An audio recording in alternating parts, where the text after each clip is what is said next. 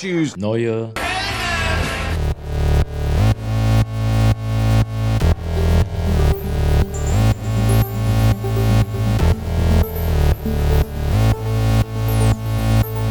Neue Helden. Mit Jorik und Andi. Ja, Folge 85. Wir Post- gehen 85 Jahre zurück in die Vergangenheit. Stimmt. Aber Game nicht ganz. Nee, stimmt nicht. Post Game of Thrones Ära. Wir haben die Game of Thrones Ära quasi jetzt hinter uns gelassen und jetzt beginnt eine neue Ära. Eine neue Zeit, ja. Quasi vielleicht auch ein bisschen late to the party, wenn man so will. Im Prinzip schon, ja. Ja, ob es damals schon Podcasts gab, die über Filme gesprochen haben. Gab vielleicht mal eine Kritik im Radio. So bestimmt und in der Zeitung. Oder so ein Kino halt Podcast. so in, den, in der Kinoshow. Wahrscheinlich. Also wir haben doch da immer so die Nachrichten im Kino gezeigt auch. Ja, Ja, wir sprechen vom Jahr 1942. genau. Liegt nicht ganz 85 Jahre zurück, aber immerhin ungefähr 80 Jahre. Ja, da ist ein Film von Alfred Hitchcock rausgekommen. Endlich gucken wir Alfred Hitchcock. Ja, für die Leute, um das nochmal in Erinnerung zu rufen, wir haben uns das ähm, quasi als Neujahrsvorsatz, wenn man so will, vorgenommen oder einfach ja für das neue Jahr. Wenn wir kein Thema haben, keinen Film, über den wir sprechen, dann nehmen wir einen Hitchcock-Film aus unserer tollen Hitchcock-Collection. Mein ganz großer Vorschlag wäre jetzt, ich pitch dir das jetzt quasi in der Aufnahme. Es gibt ja ab und an die Situation, dass wir nicht genau wissen, was wir aufnehmen sollen. Ja. Ich schlage vor, wir machen das Jahr 2021 zum Alfred Hitchcock-Jahr und immer, wenn wir nicht genau wissen, was wir aufnehmen sollen, nehmen wir uns den nächsten Alfred Hitchcock-Film vor. Dann hätte das nämlich einen roten Faden und wir würden auch ein bisschen filmhistorisch das mitnehmen, weil da kennen wir ja nicht so viel. Das können wir machen. Und dann, Ist halt immer die Frage, wie verfügbar die Filme dann sind. Das ist so der einzige Kritikpunkt, den ich daran hätte. ja, das stimmt, das hab ich, Aber- da habe ich mir noch keine Gedanken drüber gemacht. Aber ansonsten prinzipiell schon mal eine gute Idee. Ich bin stolz, dass das jetzt auch fast, fast schon sechs Monate geklappt hat, ohne dass wir es gemacht haben. Das stimmt. Wobei es ja jetzt auch gut nicht, gelaufen. es, ist, es klingt auch so ein bisschen doof, so der Notfallplan ist Hitchcock. Nee, so ist es ja auch nicht. Also wir wollten einfach auch ein bisschen so einen Anlass haben, um diese Hitchcock-Filme mal zu schauen. ja, genau. Und aber äh, relativ gleichzeitig nach dieser Entscheidung, dass wir jetzt äh, einen Hitchcock gucken, ist mir dann auch aufgefallen, dass wieder super viel eigentlich bei Netflix kommt und ist, was mich interessiert. Ja, Was vielleicht dann für die nächsten Wochen wiederkommt. Aber ja, ähm, genau, wir gehen da ein bisschen chronologisch vor. Wir nehmen jetzt nicht jeden Hitchcock mit von den 70 Filmen oder was, die er gemacht hat. Aber zumindest 15 oder sowas ja. in den nächsten. Mal gucken, wann wir damit durch sind. Es wird wahrscheinlich auch äh, einige Jahre dauern jetzt. Wenn es gut läuft, dauert es ein paar Jahre. ja, Ja, wird deshalb- ein bisschen dauern. Ja, deshalb starten wir heute mit Saboteur von Alfred Hitchcock. Oder im Deutschen Saboteure. Genau. 1942. Aber nicht so schnell. Oh, Ich glaube, wir haben noch so ein paar andere Sachen geguckt. Können wir auch mal ein bisschen drüber reden. Ich ich freue mich richtig drauf auf die Podcast-Aufnahme heute. Ich habe einen Kaffee, einen leckeren. Es ist Freitagmorgen. es ist schön mal wieder morgens aufzunehmen. Das ist ein ganz Voll. anderes Gefühl, muss man schon sagen. Ja. Es ist trist. So wie die letzten vier Wochen. Es ist so schlimm mit dem Wetter aktuell, ne? So ner mir geht's richtig auf die Nerven, weil es auch so, so dermaßen wechselhaft ist, ne? Ja, Deswegen das ist halt das Schlimmste daran. Man kann sich halt auf gar nichts einstellen. Ja. Ja, hast du auch einen Kaffee? Ich habe auch einen Kaffee. Sehr gut. Aus der schönen Wohnheims eigenen Tasse. Wir haben ja so ein bisschen Oh. Wohnheims Merch. Echt? Aber das ist noch das alte Modell. Aber da sieht man schön die Skyline von Marburg drauf als Silhouette gezeichnet. Aber die all- neue Tasse sieht besser aus. Mit allen Monumenten und Hochhäusern. Mit allem Mon Nee, kann ja auch eine schöne Skyline haben ohne Hochhäuser tatsächlich. Marburg, da ist da ja eher historisch geprägt. Man sieht da das Schloss und die verschiedenen Kathedralen und die Türme. Die Ja. Frage ist halt, wann wird, wann wird aus einer Skyline einfach nur noch eine Line? so eine weißt du? Line, ja. Skyline kommt ja schon so von dem, ich, ich gucke nach oben. Ja, aber Marburg hat halt genug Berge, um irgendwie trotzdem eine Skyline draus zu machen. Also, Na gut, ja, fair enough. es ist halt eher auch so eine, eher so was Sinuskurven-mäßiges durch die Berge, ja. Mhm. Deswegen, also Marburg eignet sich halt schon ganz gut dafür, diese Silhouetten abzubilden, obwohl es halt nicht so viele Hochhäuser gibt. Ja, schön. Aber der Tasse gebe ich trotzdem nur 5 von 10, weil da steht halt einfach der Name des Wohnheims in Comic Sans noch unten drauf. Ja, gut. Das ist einfach kein schönes Design und außerdem ist die Tasse grün und eigentlich ist das Wohnheimsdesign eher so rot. Also die neuen Tassen sehen da wesentlich besser aus. Da, da ist viel schief gelaufen, habe ich das Gefühl. Viel schief gelaufen, aber mittlerweile, ja, ich mache ja auch gerade bei dem Contest mit für das neue Wohnheims, äh, für das neue Logo von unserem Haus hier. Ah, nice. Ja, wenn es gut läuft, gewinnen wir 50 Euro für den unverpackten Laden hier. Yay. Okay, aber genug zu dem Wohnheim. Du trinkst auch einen schönen Kaffee. Ich trinke auch einen Kaffee. Auf mein, ich habe eine weiße klassische Tasse. Also man stelle sich eine weiße Tasse vor, ganz klassisch. Mhm. Ähm, wie der Name schon sagt quasi. Und dann ist da vorne quasi auf der Stirnseite, also gegenüber vom Henkel, ist ein Mandala abgebildet. Oh, hast du es schon ausgemalt? Nee, das nicht. Auf Ich einer Tasse? Ich finde, wir sollten einen weiteren Instagram-Account gründen oder irgendwie so einen Twitter-Account oder sowas, wo wir immer unsere Tassen drauf abbilden. Jeden Tag? Naja, immer zu dem, die wir zumindest im Podcast aufnehmen. Das habe ich ja einmal habe ich es gemacht. Eine Tasse von mir kann man bei Twitter finden. Nicht schlecht. Ich gucke jetzt gerade mal, wenn, wenn ich jetzt einfach mal nur auf Twitter gehe, in einem abgemeldeten Browser und dann quasi unter dem Hashtag Neue Helden Podcast suche. Mhm. Dann findet man doch hoffentlich die Tasse. Ich, ich weiß es halt nicht. Äh, ich muss mich anmelden. Okay, dann mache ich es bei mir im Angemeldeten. Es kann halt sein, dass es dann nicht funktioniert, weil es mir dann eh angezeigt wird. Ich denke, es wird funktionieren. Hashtag Hashtag neue Helden. Helden Podcast. Übrigens, ähm, ihr findet uns auch unter dem Hashtag Neue Helden Podcast bei Instagram. Genau. oh, oh, es gibt nur ein, was? Okay, es gibt nur einen, es gibt nur einen Tweet von mir, der, der folgendermaßen geht, das von Dezember zu- äh, 2019. Frohe Weihnachten. Wer um die Weihnachtszeit nichts zu tun hat, kann gerne mal in unseren Star Wars Podcast Folge, in unsere Star Wars Podcast Folge zu Rise of Skywalker reinhören. Auf YouTube mit besonderem Artwork und sonst in jeder Podcast-App. Hm. Hm, alles klar. Da Ja. wird schön Werbung gemacht. Kann man sich auch nochmal anhören. Ich finde, irgendwann sollten wir die Rise of Skywalker Folge vielleicht auch nochmal remastern. Ja. Ja, es gibt so ein paar Folgen, die wir nochmal remastern können. Was fällt dir noch ein? Vor einfach so, wir könnten zum Beispiel nochmal über Trainspotting reden. Ja, okay, gut, ja, ja, das, das, das finde ich auch, ja. Aber ich glaube halt, dass sich unsere Unsere Bewertung so- Meinung geändert hat. bisschen ja, geändert hat. Beziehungsweise, mir ist dann aufgefallen, weil ich dachte dann irgendwie, dass ich, also ich hatte Star Wars damals, glaube ich, zwei oder dreimal im Kino gesehen, also den neunten. Und ich dachte, ich hätte ihn danach nochmal gesehen, aber dann habe ich so überlegt, Moment, okay, ich habe die Blu-ray noch nicht, also mittlerweile habe ich sie, aber ich habe die Blu-ray noch nicht. Und ich habe es auch nicht bei Disney Plus gesehen, weil da habe ich noch keinen Star Wars-Film mehr angeschaut. Das heißt, ich habe Episode 9 tatsächlich nur im Kino gesehen damals. Und das ist ja jetzt auch schon über ein Jahr her. Mhm. Ähm, von daher, ja, ich, ich wüsste gar nicht genau, wie gut oder schlecht ich ihn jetzt halt finden würde. Ich habe ihn noch einmal geschaut auf Disney Plus. Ja, Und du fandst ihn dann noch besser? Krass. nein. Ja, es ist Aber- halt schwierig, ne? Wir haben, ich habe halt damals 9 von 10 Punkte gegeben, ich glaube du auch. Und wir waren halt im Hype, was halt ja auch für den Moment geil war. Also es war halt schon, weil da hat Ja, halt es- alles gestimmt, ne? Die Kino-Experience und sowas. Die Kino-Experience war halt mega geil, muss man schon echt sagen. So. Ja. Und schön nach Frankfurt gefahren und so. Das war, wir haben halt wieder ein großes Event rausgemacht. Und so, dass der Film richtig ordentlich irgendwie schlüssig das Ganze abschließt, die Hoffnung hatte ich halt sowieso schon aufgegeben.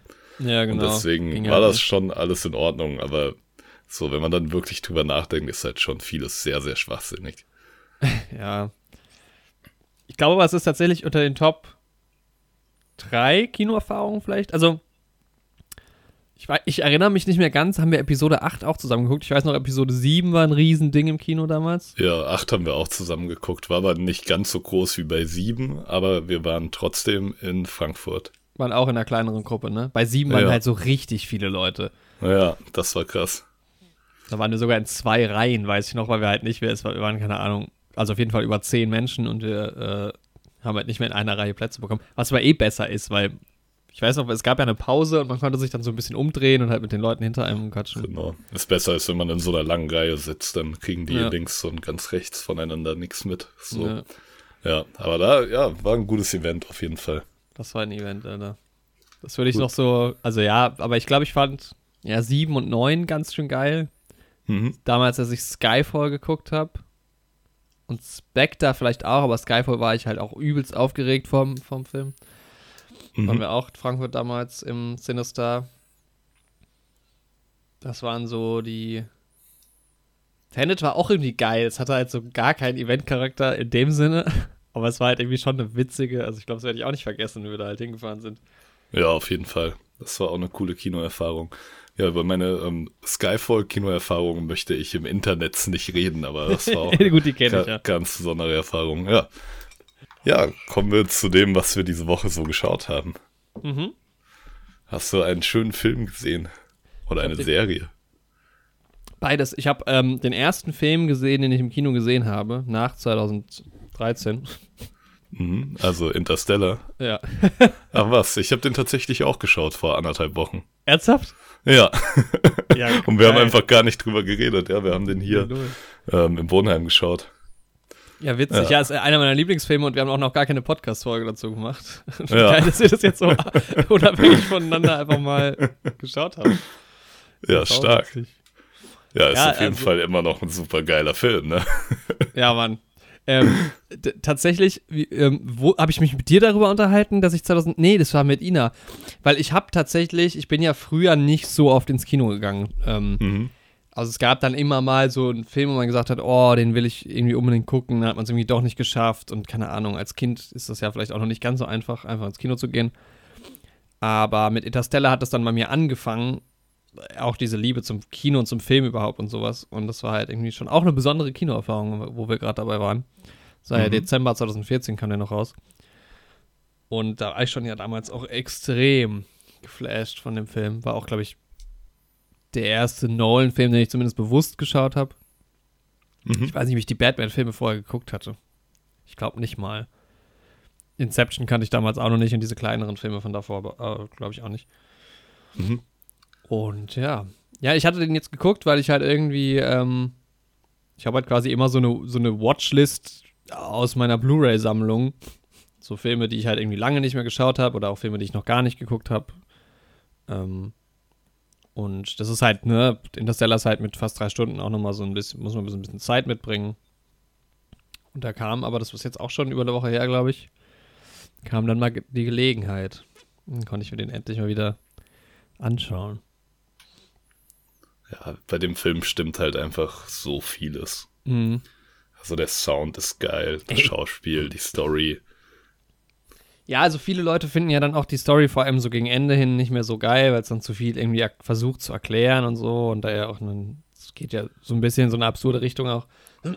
Aber was ich halt gemerkt habe, also ich habe den dann auch, ich weiß nicht, ich glaube hier in der neuen Wohnung hatte ich ihn noch nie geguckt auch mit der Soundanlage und ich habe ihn halt ordentlich aufgedreht auch. Und ich hatte mir vor, also zu Weihnachten habe ich die, ähm, die Vinyl vom Soundtrack bekommen, weil ich den Soundtrack halt auch super, also ich liebe den. Und es ist halt einfach, also der Sound ist halt brutal, ne? Und die Musik macht so viel aus, finde ich. Und klar, selbst wenn man die Story irgendwie nicht ganz so geil findet, ist es schon mit dem Production Design zusammen und diese Musik, da gibt es einfach Szenen, die, das ist einfach nur das Bild mit der Musik funktioniert halt sau gut. Und dann mit der Kamera auch noch und so. Ja. Das, ja. Aber hörst du bei Interstellar so viele Stimmen, die die Story nicht mögen? Also ich habe da nicht so das Gefühl. Also auch wenn es irgendwie da schon so ist, dass da auch so viel Exposition im Dialog und sowas ist. Aber ich finde, in dem Film stört mich das gar nicht. Und bisher Leute, mit denen ich mich drüber unterhalten habe, fanden das eigentlich auch immer gut. Ja, ich, doch, ich kenne schon einige Leute, die den so ein bisschen overrated finden und die sich ja. dran stören am, am, am Ende und so, ja. Kann ich auch so ein bisschen nachvollziehen. Es ist halt immer auch die Frage, was man halt, wie man halt einen Film so bewertet. Also für mich ist es ja ein 10 von 10 Film und also selbst wenn das vielleicht, also ich wüsste jetzt auch nicht, wie ich es hätte besser machen können und ich finde halt 95% der Story auch super gut so. Und eigentlich mag ich das Ende auch. Also, aber da gibt's, ja, habe ich schon doch schon häufiger gehört. Ich finde halt in dem Film fühlt sich halt die Exposition, wenn sie gemacht wird, im Dialog nicht so unnatürlich an. Also da finde ich, es gibt Filme, wo das irgendwie schlimmer ist. Ja, also es ist schon wit es ist schon, ich habe mir neulich auch mal wieder ein YouTube-Video dazu angeguckt, es ist schon sehr witzig bei Interstellar auch. Wie dann, Ja. du, sie sind schon im Raumschiff und jetzt erklärt dir der eine Typ, was überhaupt passiert. So wäre schon gut, wenn man das vorher wüsste als Astronaut. Also das sind schon teilweise so Szenen, aber da kann, kann ich halt auf jeden Fall drüber hinwegsehen. Ja. Und dann der Rest ist halt, ne, also auch Schauspiel und so. Und es ist so emotional. Ich habe schon wieder zweimal geheult bei dem Film, weil ich es einfach. Also gerade, äh, ich weiß, was war denn die zweite Szene? Also die, die Stelle, wo Murph aus dem Haus rausrennt, dem Auto hinterher, das ist einfach, finde ich, herzzerreißend. Auf jeden Fall. Ja. Ja. Ja, ich habe den Film dann glücklicherweise 2019 noch mal im Kino sehen können. Ich habe ihn ja 2014 nicht im Kino gesehen. Es waren noch Zeiten, wo man noch so Plattformen wie Kinox.to oder sowas benutzt hat. Da habe ich den Film bestimmt damals in richtig schlechter Qualität irgendwie Boah, auf meinem dem Film Laptop auch- geschaut. Auch Unrecht. Ah, es geht. Also Naja. ich finde halt den Film allein vom Thema und sowas her schon so geil, dass der mir auch in schlechter Qualität schon gefallen hat. Ja, ist natürlich ja, dann im glaub- Kino noch mal geiler. Ja, also gerade mit dem Sound und sowas macht es, ist es halt schon deutlich immersiver. Ja. Aber hast du ihn nicht 2020 sogar geguckt? Ja, stimmt, das war, ich hatte auch gerade überlegt, ich dachte dann, okay, vielleicht wegen Corona war es doch 2019, kann aber auch gut sein. Frühsommer. Weil Ja. ich weiß noch, dass du, dass ihr mich dann gefragt hattet, ob ich nicht nach Marburg kommen will, mitgucken. Ja, Dann stimmt. war, war ich aber noch so ein bisschen am Hadern, meinte, na, lieber erstmal noch nicht. Ja. Ja, ich habe da auf jeden Fall auch im Podcast dann damals schon von erzählt und 2019 hatten wir im Frühsommer, Ja. hat ja der Podcast gerade erst so angefangen. Ja, das muss 2020 gewesen sein. Ja, dann haben wir beide Interstellar gesehen. Ja, voll geil. Krass, was für ein Witzig. Zufall, ja. ja, da kommt bestimmt auch mal eine Folge drüber. Ja, auf jeden Fall. Einfach nur einen Oscar gewonnen, das ist auch einfach unverschämt. Ja. Weil 2014 war jetzt Birdman-Jahr, muss man halt auch sagen. Nicht nur Birdman. 2014 war generell ein sehr, sehr starkes Kinojahr Kino, einfach. ja, ja. Ja, Genau Grand wie ähm, Hotel. 94, Alter, das war auch so ein starkes Jahr, da kamen auch ein paar geile Filme. Ja, alle 30 Jahre, alle 20 Jahre. Ja, Ja. Nehmen wir sie an. Urplash natürlich auch noch. Oh, ach, das ist echt. alles mit dabei. 2014 war geil. Ja. Definitiv. Da haben wir uns auch kennengelernt, Theorik. Kein Wunder, dass das ein gutes Kinojahr war. Stimmt. Wobei wir da Ja. nicht so viel miteinander zu tun hatten. Nee. Das stimmt. Ich habe wieder angefangen, Friends zu schauen diese Woche. Ach ja. Wurde auch mal wieder Zeit, weil ja jetzt der Friends Reunion Trailer veröffentlicht wurde. Oh, es gibt schon einen Trailer. Ich habe nur das, das Poster gesehen. Oh, den habe ich jetzt natürlich nicht geschaut. Ja, so ein kleiner Trailer kam raus. Ja, ist halt Schade. voll auf Nostalgie gemacht und sowas. Ich bin mal gespannt. Ja, ich habe ja also auch so ein ambivalentes, ambivalentes, was habe ich gerade gesagt? Ambivalibes. Verhältnis zum, zu Friends. Hm. Aber ich freue mich trotzdem auf diese Episode, weil ich es einfach ein interessantes, eine interessante Idee finde und ich glaube, es funktioniert halt auch in dieser Gruppe. ne? Also es gibt Remakes, wo ich sagen würde, oder die halt auch schon nicht so geil waren, aber das ist, glaube ich, sowas, wo man sagen, sagen kann. Ja, Es geht. und kann es ist HBO Max für das Laufen. Mhm. 27. Mai. Gar nicht mehr lange hin. Nee, und bei uns nie, Alter. Das ist wie Bei uns Dings. einfach nie. Äh, worüber hatten wir vor, also vorletzte Folge hatten wir da auch drüber gesprochen. Auch irgendwas bei HBO Max. Ja, was nicht bei uns kam. mm, Ach nee, ja doch, ähm, Spin-off äh, Game of Thrones. Ja, Ja. Übrigens, der Game of Thrones Podcast, für den haben wir noch gar keine Werbung gemacht, wo der doch so schön geworden ist. für den haben wir nur auf Instagram viel Werbung gemacht. Da haben wir auch sehr viel, sehr viel schöne Werbung. Auch dafür lohnt es sich natürlich bei Instagram vorbeizuschauen. Um meine, Wir um machen gerade Werbung für unsere Werbung. Also, Ja, genau. Ja, wer, wer Bock hat auf sechs Stunden Game of Thrones Podcast, sollte auch da mal reinhören. Wir haben jetzt letzte Woche noch die zweite Folge mit Yoshi zusammen veröffentlicht. zieht's euch mal rein, Leute. Es hat sehr viel Spaß gemacht. Ich Quasi so, die neunte Staffel Game of Thrones. Nochmal sechs Stunden. stimmt, im. Prinzip, so muss man es machen, ne? Ja, erstmal alle acht Staffeln gucken und dann uns noch einziehen. Wobei ich sagen muss, ich habe ja die erste Folge mittlerweile auch gehört. Mhm. Und ich muss schon sagen, dass ich halt innerhalb der na gut, es ist schon eine Weile her, dass wir den aufgenommen haben, jetzt über, also sechs Wochen oder sowas bestimmt oder länger. Ja. Aber meine Meinung hat sich halt auch schon geändert und ich bin halt auch so richtig positiv noch gestimmt und so. Ich finde es auch witzig, weil es gibt auch Momente, wo man so richtig merkt, wie sauer du einfach bist auf diese Serie. ja, halt Staffel 8, das ist halt schlimm. Also Ja. Und ich dann immer noch so, naja, aber ich finde das gar nicht so schlimm und ich kann es voll nachvollziehen mittlerweile auch, warum. Also ich bin nicht so sauer, aber äh, ganz so, ganz so gut würde die Serie, glaube ich, jetzt auch nicht mehr wegkommen, wenn ich jetzt darüber. Ne. Ja, ich freue mich einfach auf das Buch. Wir können ja unser eigenes nicht lizenziertes Game of Thrones Hörspiel machen. Ja, oh, ein Hörspiel wäre auch mal wieder Zeit. Ja. Übrigens, unser Podcast gibt es jetzt über zwei Jahre. Hatten quasi Mhm. Geburtstag, ist einfach an uns vorbeigegangen. Ja, alles Gute, lieber Podcast. Alles Gute. Sehr, sehr schön, ja. Ja, zwei Jahre. Hat sich aber halt auch im Gefühl im letzten Jahr nicht so viel getan. Also ich weiß noch, dass wir letztes Jahr darüber gesprochen hatten, wie, wie viel sich irgendwie getan hat, aber jetzt so in, in, in 2020. Ja, war so ein bisschen Stillstand, aber die Welt kommt langsam wieder zurück. Ja, wobei ich glaube, der, der Podcast war einfach auf einem sehr hohen Niveau schon. Von Anfang an eigentlich. Und dann, Musste man sich erstmal nicht weiterentwickeln, aber mhm. ja, ich denke, die Zukunft wird noch einiges bringen. Ja. Ja. Friends, Friends schaut's euch nochmal an. Jede Ja, Folge wird besprochen. Oh Gott. Da kann man auch wahnsinnig viel zu reden zu den Friends-Folgen. Und dann hat Joey gesagt, how you doing? Und Chandler hat gesagt, could I be anymore? Irgendwas. Und, Joe, äh, und Ross hat gesagt, we were on a break. Alter. So und das leid. War die Folge. dieses How You Doing T-Shirt fände ich ganz geil. Da gibt es ganz witzige Shirts. Ja. Das finde ich schon ganz gut. Ja, Aber es hat schon was irgendwie. Am Ende ging es mir halt so ein bisschen auf die Nerven. ja, man kann das auch echt nicht so krass bingen. Nee. Also kann man schon, aber irgendwie, Aber wenn das man ist das. Problem mit Sitcoms, das sollte man nie machen. Und dann macht man es halt doch immer. Ja, nicht so. Wobei es geht bei- dann halt doch so einfach und so schnell und so. Ja. Wo es gerade gut funktioniert, ist halt bei Modern Family bei mir, weil ich das ja auch mit Ina zusammen gucke und dann gucken wir halt nicht so viel auf einmal, so, sondern immer mal eine Mhm. Episode in der Woche oder sowas. Das ist Mhm. eigentlich ein ganz gutes Maß, so. Ja, Weil dann hat man halt immer noch extrem Bock. Weil das, ja, äh, ja ich so. gucke ich guck gerade eine andere Sitcom und da laufe ich halt auch Gefahr, dass das nach hinten losgeht. Mhm, Und du, du schaust M.O.N.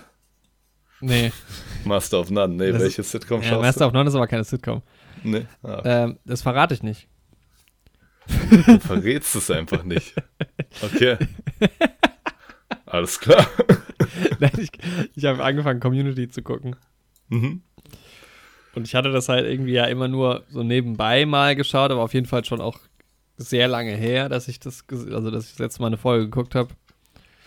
Mhm. Und ähm, hatte irgendwie die ganze Zeit nicht so Bock, aber es ist halt einfach so gut. Ja, Community ist richtig ist geil. Richtig krass. Also soll ja gegen Ende hin richtig, also deutlich abnehmen, habe ich Mhm. irgendwie sagen lassen. Aber ja, es ist schon sehr, also ich bin jetzt Mitte Staffel 2, habe ich jetzt Ja. auch irgendwie innerhalb von zwei Wochen geguckt, aber es ist halt sehr gut. Kann man nichts sagen. Ich muss mal wieder weiterschauen. Ich habe halt nur bis Staffel 2 geschaut. Aber Mhm. ich finde gerade so der Übergang von Staffel 1 auf Staffel 2 ist super geil. Mhm. Ja. Und dann Staffel 2 generell. ja, es ist halt geil, wenn es so absurd wird, ne? Es ist halt fantastisch. ja, echt so. Also die ersten paar Folgen ist noch so ein bisschen unspektakulär, finde ich. Aber ist okay. Und dann wird es halt schon. Die ist einfach auch mega gut gecastet.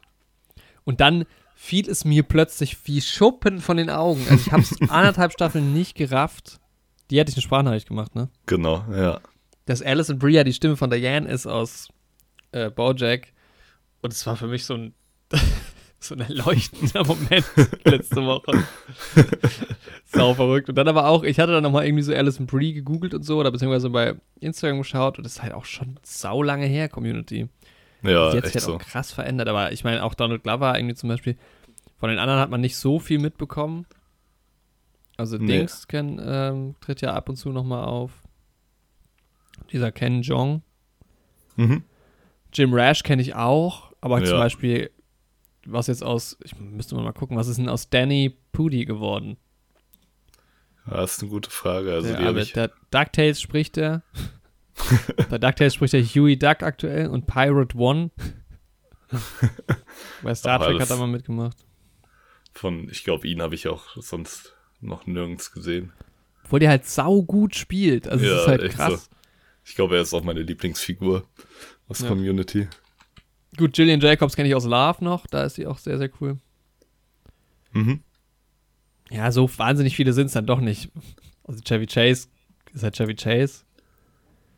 Ich weiß aber nicht, ob der noch so wahnsinnig viel Schauspielerei macht irgendwie. Aber dieser Joel McHale, der den Jeff spielt, Den habe ich auch, glaube ich, noch nirgends gesehen, aber vorher und nachher nirgendwo gesehen, ne? der sieht aber aus, irgendwie ein bisschen sieht er aus wie Bill Burr, nur ein bisschen schmaler und mit Haaren so.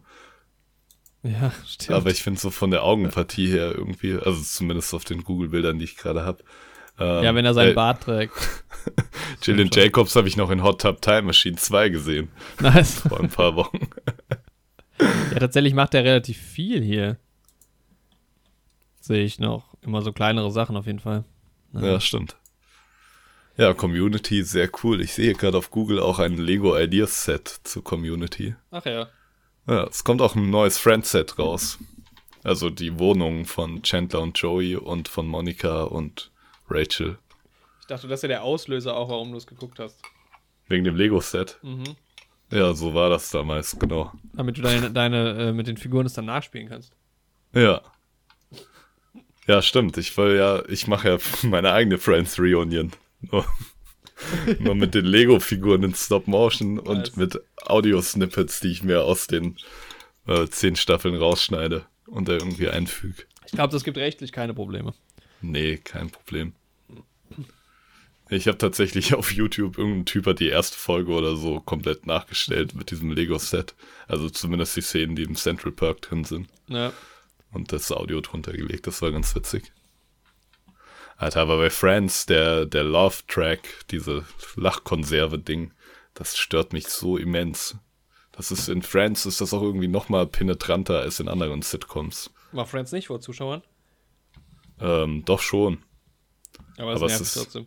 Super nervig. Also es ist irgendwie, manchmal ist es halt so super laut. Und gerade wenn man das irgendwie abends auf entspannt schauen möchte. Ich Voll finde es ehrlich, ätzend. ehrlich gesagt auch einfach eine.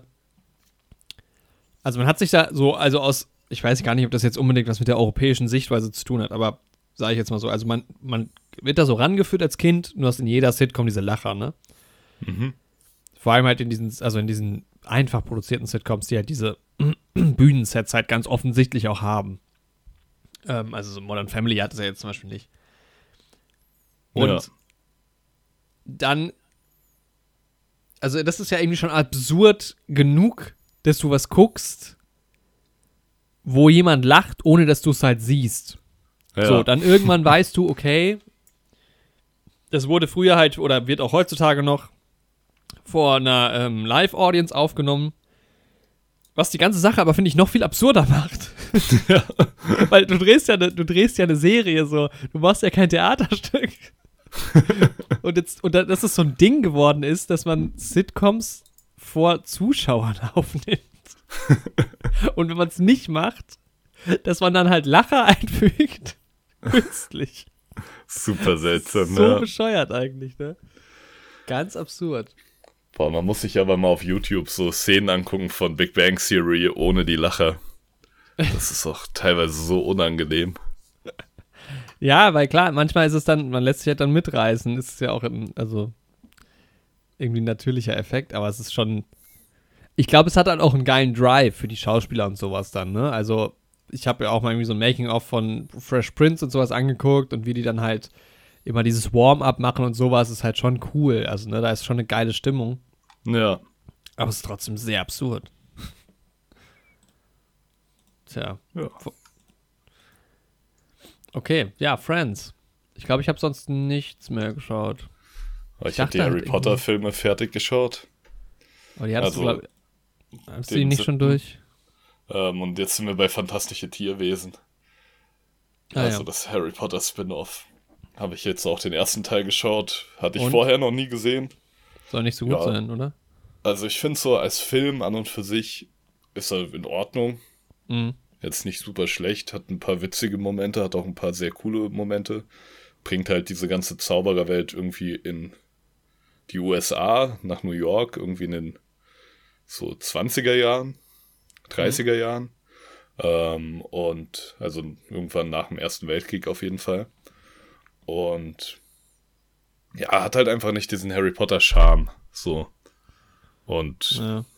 also keine Ahnung, vielleicht fühle ich mich, wie du dich fühlst, wenn du die normalen Harry Potter Filme schaust und das schon irgendwie siehst, aber nicht diesen Bezug dazu einfach hast. Mhm. Den ich jetzt zum Beispiel mit Harry Potter habe, weil ich damit irgendwie aufgewachsen bin. Ja, aber ist in Ordnung so. Ich werde den zweiten auf jeden Fall auch noch schauen. Der erste kam ja doch noch relativ gut an, auch bei den Leuten. Der zweite wird ja dann irgendwie eher, eher negativ kommen. Ja. Aber Fantastic. ja, es soll ja auch noch irgendwie ein weiterer Teil kommen. Ich glaube, es ist sogar noch ein vierter geplant, bin ich mir aber nicht sicher. Dritter soll auf jeden Fall noch kommen. Ja, ja der erste hat eine 7,3 immerhin. Ja. Hat sogar einen Oscar gewonnen, okay. Wahrscheinlich was Technisches, nehme ich mal an. Ja. Ähm, Kostümdesign, ne? Okay. Das sah auch ganz cool aus.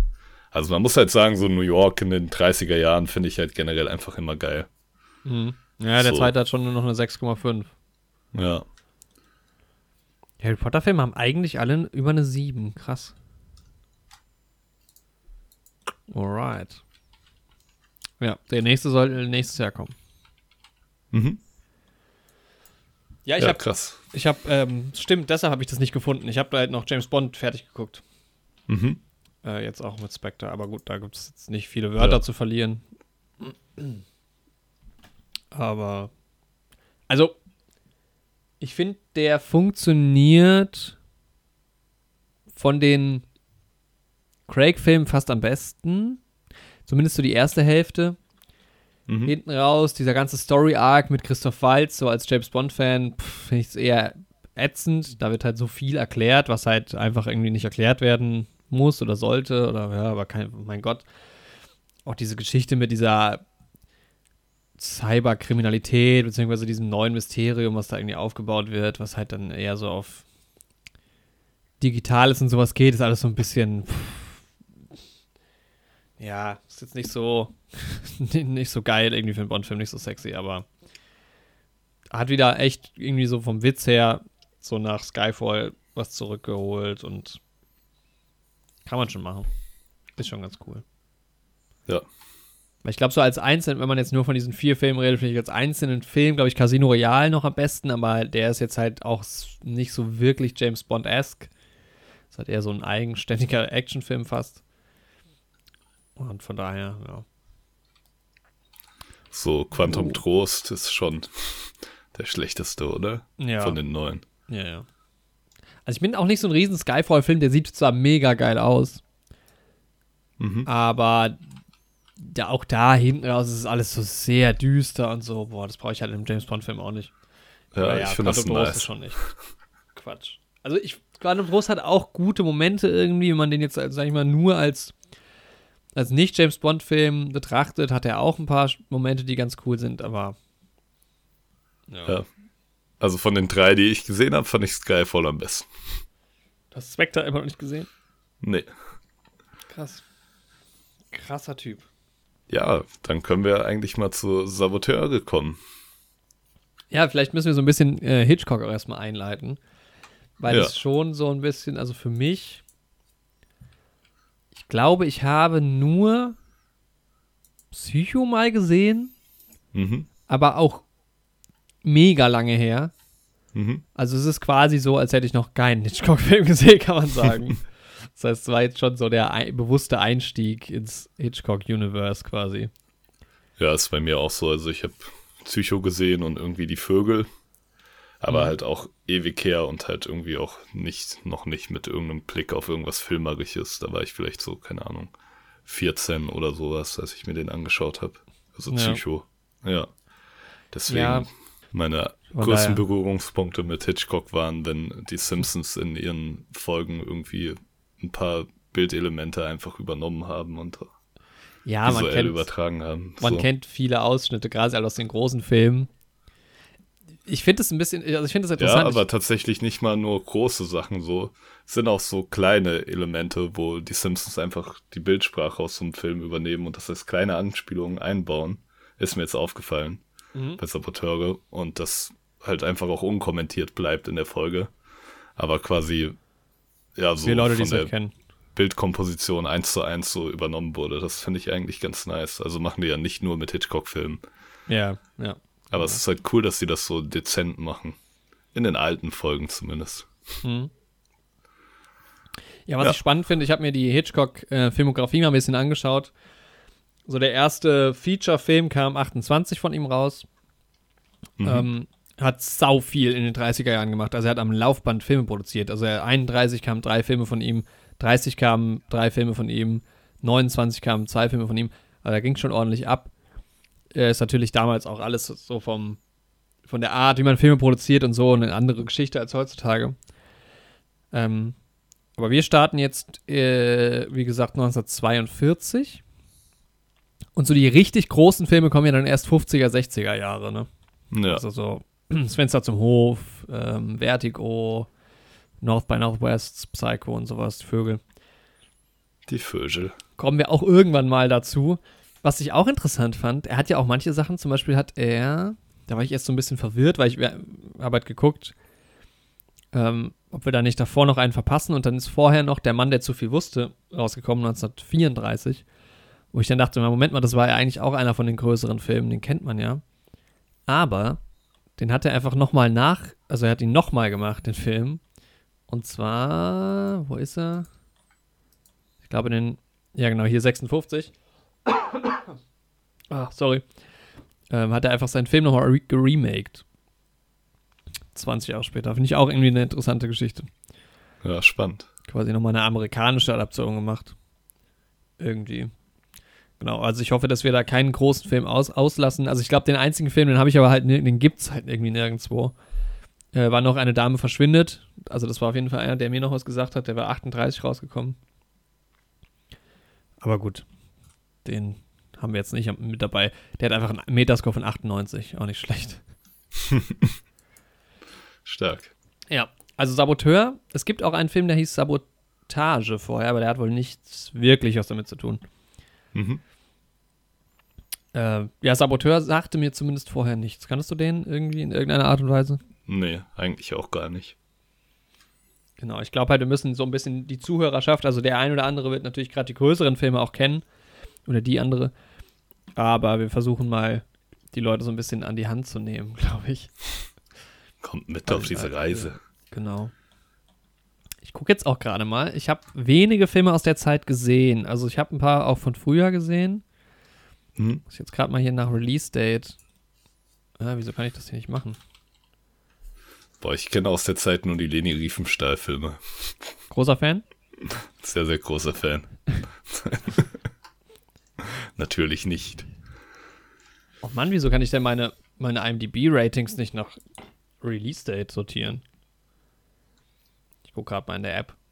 Mhm. Aber es sind ja schon, also was ich interessant fand, das ist halt, aber da kommen wir gleich dann auch drauf zu sprechen, inhaltlich, es gibt halt einfach so Elemente in den Filmen, die man halt so aus den 40ern kennt, aber sonst halt auch gar nicht, also gerade so in, mit diesem Hinblick auf diesen Zirkus und sowas, die haben mich dann auch an andere Filme erinnert, die ich Mhm. schon damals geguckt habe. Und es ist halt schon spannend, finde ich, weil es ist halt, es ist ja jetzt nicht der Anfang des Films so, also ne, so in den 20ern ging es ja eigentlich so richtig los, 30er dann. Aber es ist schon noch halt sehr viel anders und auch wenn du in Richtung Bewertung später gehst, ist es natürlich so ein bisschen die Frage, also muss man so ein bisschen sich gut überlegen, welche Aspekte man wie bewertet, weil das halt einfach nicht eins zu eins vergleichbar ist mit Filmen von heute. Ja, so, jetzt hier kann ich, hier in der App kann ich, kann ich Ich habe schauen. Casablanca gesehen aus demselben Jahr. Mhm. Den habe ich auch noch nicht gesehen, ist ja auch einer von den großen. Ja. Ja, warte, ich scrolle. Äh, ich habe Nosferatu ist der erste, das ist 29. Und dann habe ich Freaks gesehen, der ist von 32. Da geht es, ist aber ein, ja, ein relativ kurzer Film, eine Stunde fast nur lang, bisschen länger. Da geht es auch um Mhm. so einen Freak-Zirkus, wie man es halt auch bei Greatest Showman hat oder zum Beispiel bei Der Elefantenmensch oder so. Oder bei Saboteur. Ja, genau. Wobei das ja dann nur so eine, So ne eine Nebenhandlung. Nebenhandlung, ja. Ja, 41 halt Citizen Kane, ne? Mhm. Und dann Saboteur. Und dann noch die äh, Feuerzangenbowle, die ist von 44 und dann war ich schon in den 50ern mit meinen Filmen. Ja. Ja. Ja, die Filme habe ich auch alle gesehen, abgesehen von Freaks. Kann ich dir gerne geben, ist aber jetzt nicht so geil, fand ich. Also Nee. ich habe dem.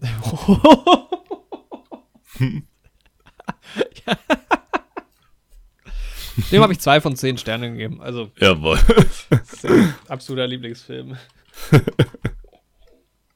Mm, Oh, Bambi ist von 1942. Also ist jetzt natürlich ein animierter Film.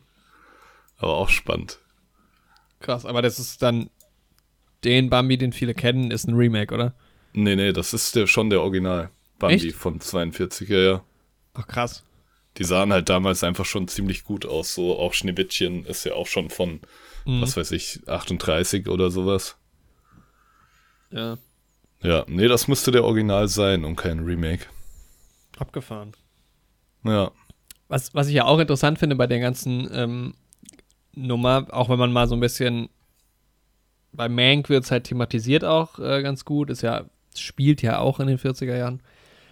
Aber das ist ja jetzt halt ein Film, der auch wirklich in den 40er Jahren halt produziert wurde, Mhm. dass das halt so eine andere Welt ist, ne? Also du, wenn du guckst, Mitteleuropa 1942 geht halt die Welt gerade unter und in den USA ist halt eigentlich alles relativ normal. ja. Wobei ja man natürlich sagen muss, dass der Film ja, auch wenn ich es beim Schauen nicht gesehen habe, aber also mir es nicht aufgefallen ist irgendwie so direkt, aber er nimmt ja auch direkt einen Bezug auf den Zweiten Weltkrieg so. Also die Saboteure sind ja quasi von den Nazis geschickt. Ah. Naja, habe ich äh, auch erst beim Lesen und macht ja auch absolut Sinn. Und Ja, ja, klar. Tatsächlich ist das auch sowas, was ich mich die ganze Zeit gefragt habe. Wer also, ja, ah, ja, es ist natürlich absolut sinnvoll, ja. ja ich habe da mal nachgelesen, ins Deutsche dann synchronisiert wurde der Film 1958 dann erst.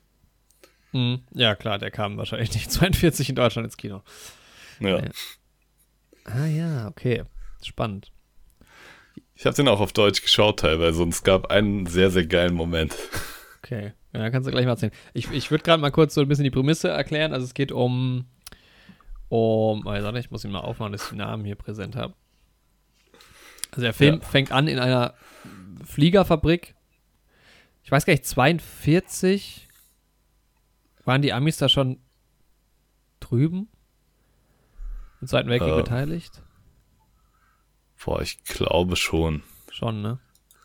Ja. Ähm, ja, also es geht um Barry Kane, ein, ein Warte ganz kurz, also der Pearl Harbor Angriff, nachdem die USA ja dann eingestiegen ist, Mhm. war 41. Ja, dann Ja, okay. mussten die 42 schon.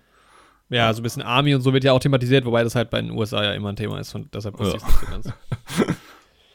genau, also Barry Kane äh, arbeitet in einer Knopffabrik und ich drehe meinen Knopf mit der rechten Hand. Kennst du das? Hm, ich glaube nicht.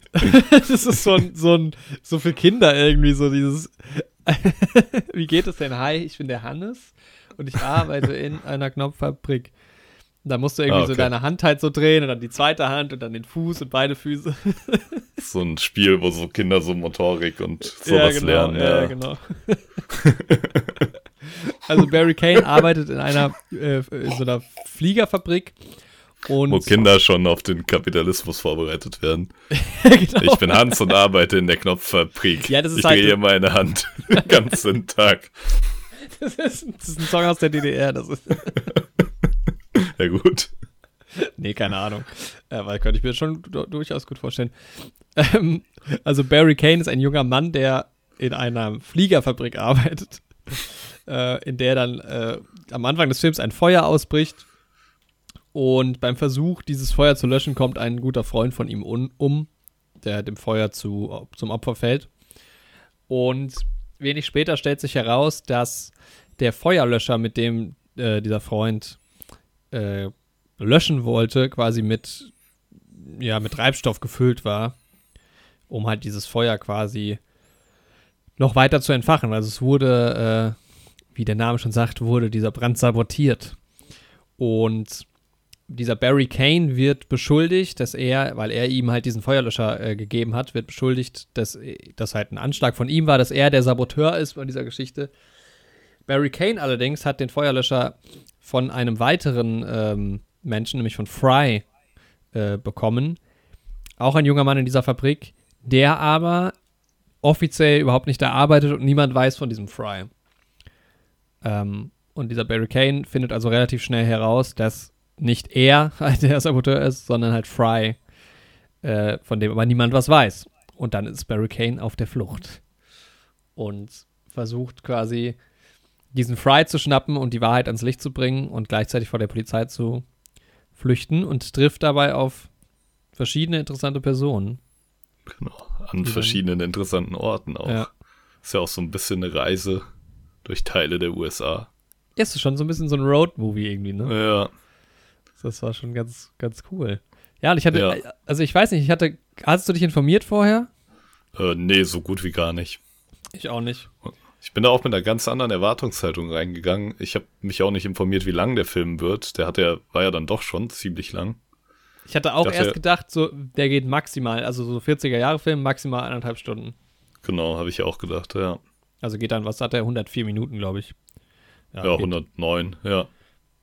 Ja, eine Stunde 49 Minuten, genau. Mhm. Und ja, dann war ich doch, muss ich, also kann ich schon mal sagen, erstmal relativ positiv überrascht, wie, wie interessant das, also wie, wie, viel, wie, wie viel Spaß mir der Film gemacht hat. Ja, ich auch, auf jeden Fall erstmal. Und ich muss auch erstmal sagen, also es ist ja ne, so eine restaurierte Blu-ray-Version, die wir da jetzt vor uns haben. Nee, ich nicht. Ich weiß ich auch nicht. DVD. Ach so, das sieht halt super geil aus. So. Es ist halt super scharf. Also von der Auflösung und sowas her, ne? Und okay, ich gut, weiß halt, bei mir halt, also ich weiß nicht, bei mir irgendwas restauriert war, aber ich habe die DVD, also ist ja eh das Bild nicht so geil. Mhm. Aber, weil das Ding ist halt, wenn du halt nicht so restaurierte Filme guckst und du die auf Blu-ray holst, sind die halt trotzdem nicht so geil vom Bild. Ja. Und deshalb gucke ich bei älteren Filmen oft, hole ich mir dann doch die DVDs, weil ich mir denke, na gut, das ist jetzt auch nicht so wichtig. Mhm. Weil die Bilder sind, das kannst du jetzt natürlich nicht vergleichen mit Bildern von 2015 oder 20. Ja, auf jeden ne? Fall. Mhm. Aber okay, du hast sogar so eine aufgearbeitete Version, weil bei mir waren die Bilder schon echt schlecht, muss ich sagen. Ja. Nee, das muss aufgearbeitet sein bei mir. Also ich kann dir das ja einfach später mal abfotografieren, ja, gerne. da ja auch ein bisschen Qualität verloren geht, aber so von der Bildschärfe sah es halt schon super geil aus. Okay, krass. Hat mich irgendwie richtig geflasht. Ja, das macht dann irgendwie so einen ganz geilen Look, ne, weil man halt dann das ist ja nicht so, als würdest du jetzt Mang gucken, der halt auf alt getrimmt ist, sondern genau. das hat ja schon einen anderen Look. Und wenn es ja. dann halt in, in, in, weil klar, das wurde damals auf Film gedreht. Film hat ja jetzt doch auch damals eine hohe Auflösung gehabt. Also theoretisch gibt es keinen Grund, warum mhm. die Filme nicht auch in Full HD oder sowas verfügbar sein sollten. Ja. Ja, geil. Ja, vielleicht gucken wir auch mal einen zusammen, dann. Ja, genau. Das auf jeden Fall auf der Blu-ray, weil ich habe mir die Box halt auf DVD geholt. Okay, jetzt hätte ich mal besser nicht gemacht, aber gut. ja, wir können ja auch mal welche zusammenschauen. Mhm bringe ich mal den klobigen Blu-ray-Kasten mit, den ich mir da ins Haus geschleppt habe. Ja, ich habe das ja, ich habe das ja, äh, ich habe die ja umge, umge Dings. Das ist halt so eine, wir haben uns so eine 15 Film Blu-ray-Box von Hitchcock geholt und ich werde mir auch noch eine weitere. Es gibt noch so eine mit vier Filmen, die ich auch ganz gerne dabei hätte. Aber ich habe mir dann, weil ich noch Leerhöhlen hatte von DVDs, habe ich mir einfach Cover ausgedruckt und habe mir die einzeln ins, ins, ins DVD-Regal gestellt. Damit diese mhm. hässliche dieser, dieser hässliche Klotz nicht da drin stehen muss. Äh, ja, also ich fand, also es hat halt direkt so ein bisschen den Vibe von so einem Drei-Fragezeichen-Kriminalfall, fand ich. Irgendwie, oder? Also, ja. die Situation ist eigentlich ganz klar. Der wurde halt quasi geframed, äh, dieser Barry, und mhm. versucht halt so seine Unschuld zu beweisen und ist dann so ein bisschen auf der Flucht und irgendwie, also, ja, also mir war schon klar, dass es halt irgendwie so eine Hitchcock hat, hat ja viele Kriminalfälle äh, gemacht. Ist ja auch so der Master mhm. of Suspense und sowas. Kommt in dem Film jetzt noch nicht so rüber, muss ich sagen. Ich glaube, das hat sich vielleicht aber dann auch, also keine Ahnung, ich habe echt gar kein Vorwissen zu Hitchcock. Mhm. Aber ich könnte mir vorstellen, dass sich das dann einfach noch so ein bisschen entwickelt hat in den, ja. in den kommenden Jahren. Wahrscheinlich. Ähm, achso, was wir jetzt auch noch nicht gemacht haben, ist über Schauspieler geredet, aber Genau. ich meine, also, ich kenne die eh nicht. Ich kannte auch keinen davon. Ich glaube später vielleicht dann mal welche, die wiederholt vorkommen, ne? Ja, wahrscheinlich. Aber wir Wenn wir ja dann mehr Filme gesehen haben, wir können ja mal kurz durchgehen. Ja. Genau, also Barry Also- Kane, der Protagonist, ist von Robert Cummings gespielt. Genau. Dann haben wir Priscilla Lane, die mir irgendwie bekannt vorkam, aber hab ich, kannte ich tatsächlich nicht. Mhm. Äh, Otto Kruger, über den haben wir ja eben schon mal, ich glaube, vor der Aufnahme geredet. Der so ein bisschen aussieht wie David Niven. So ein bisschen Genau. fies. ähm, wer ist noch wichtig? Norman Lloyd ist dieser besagte Fry.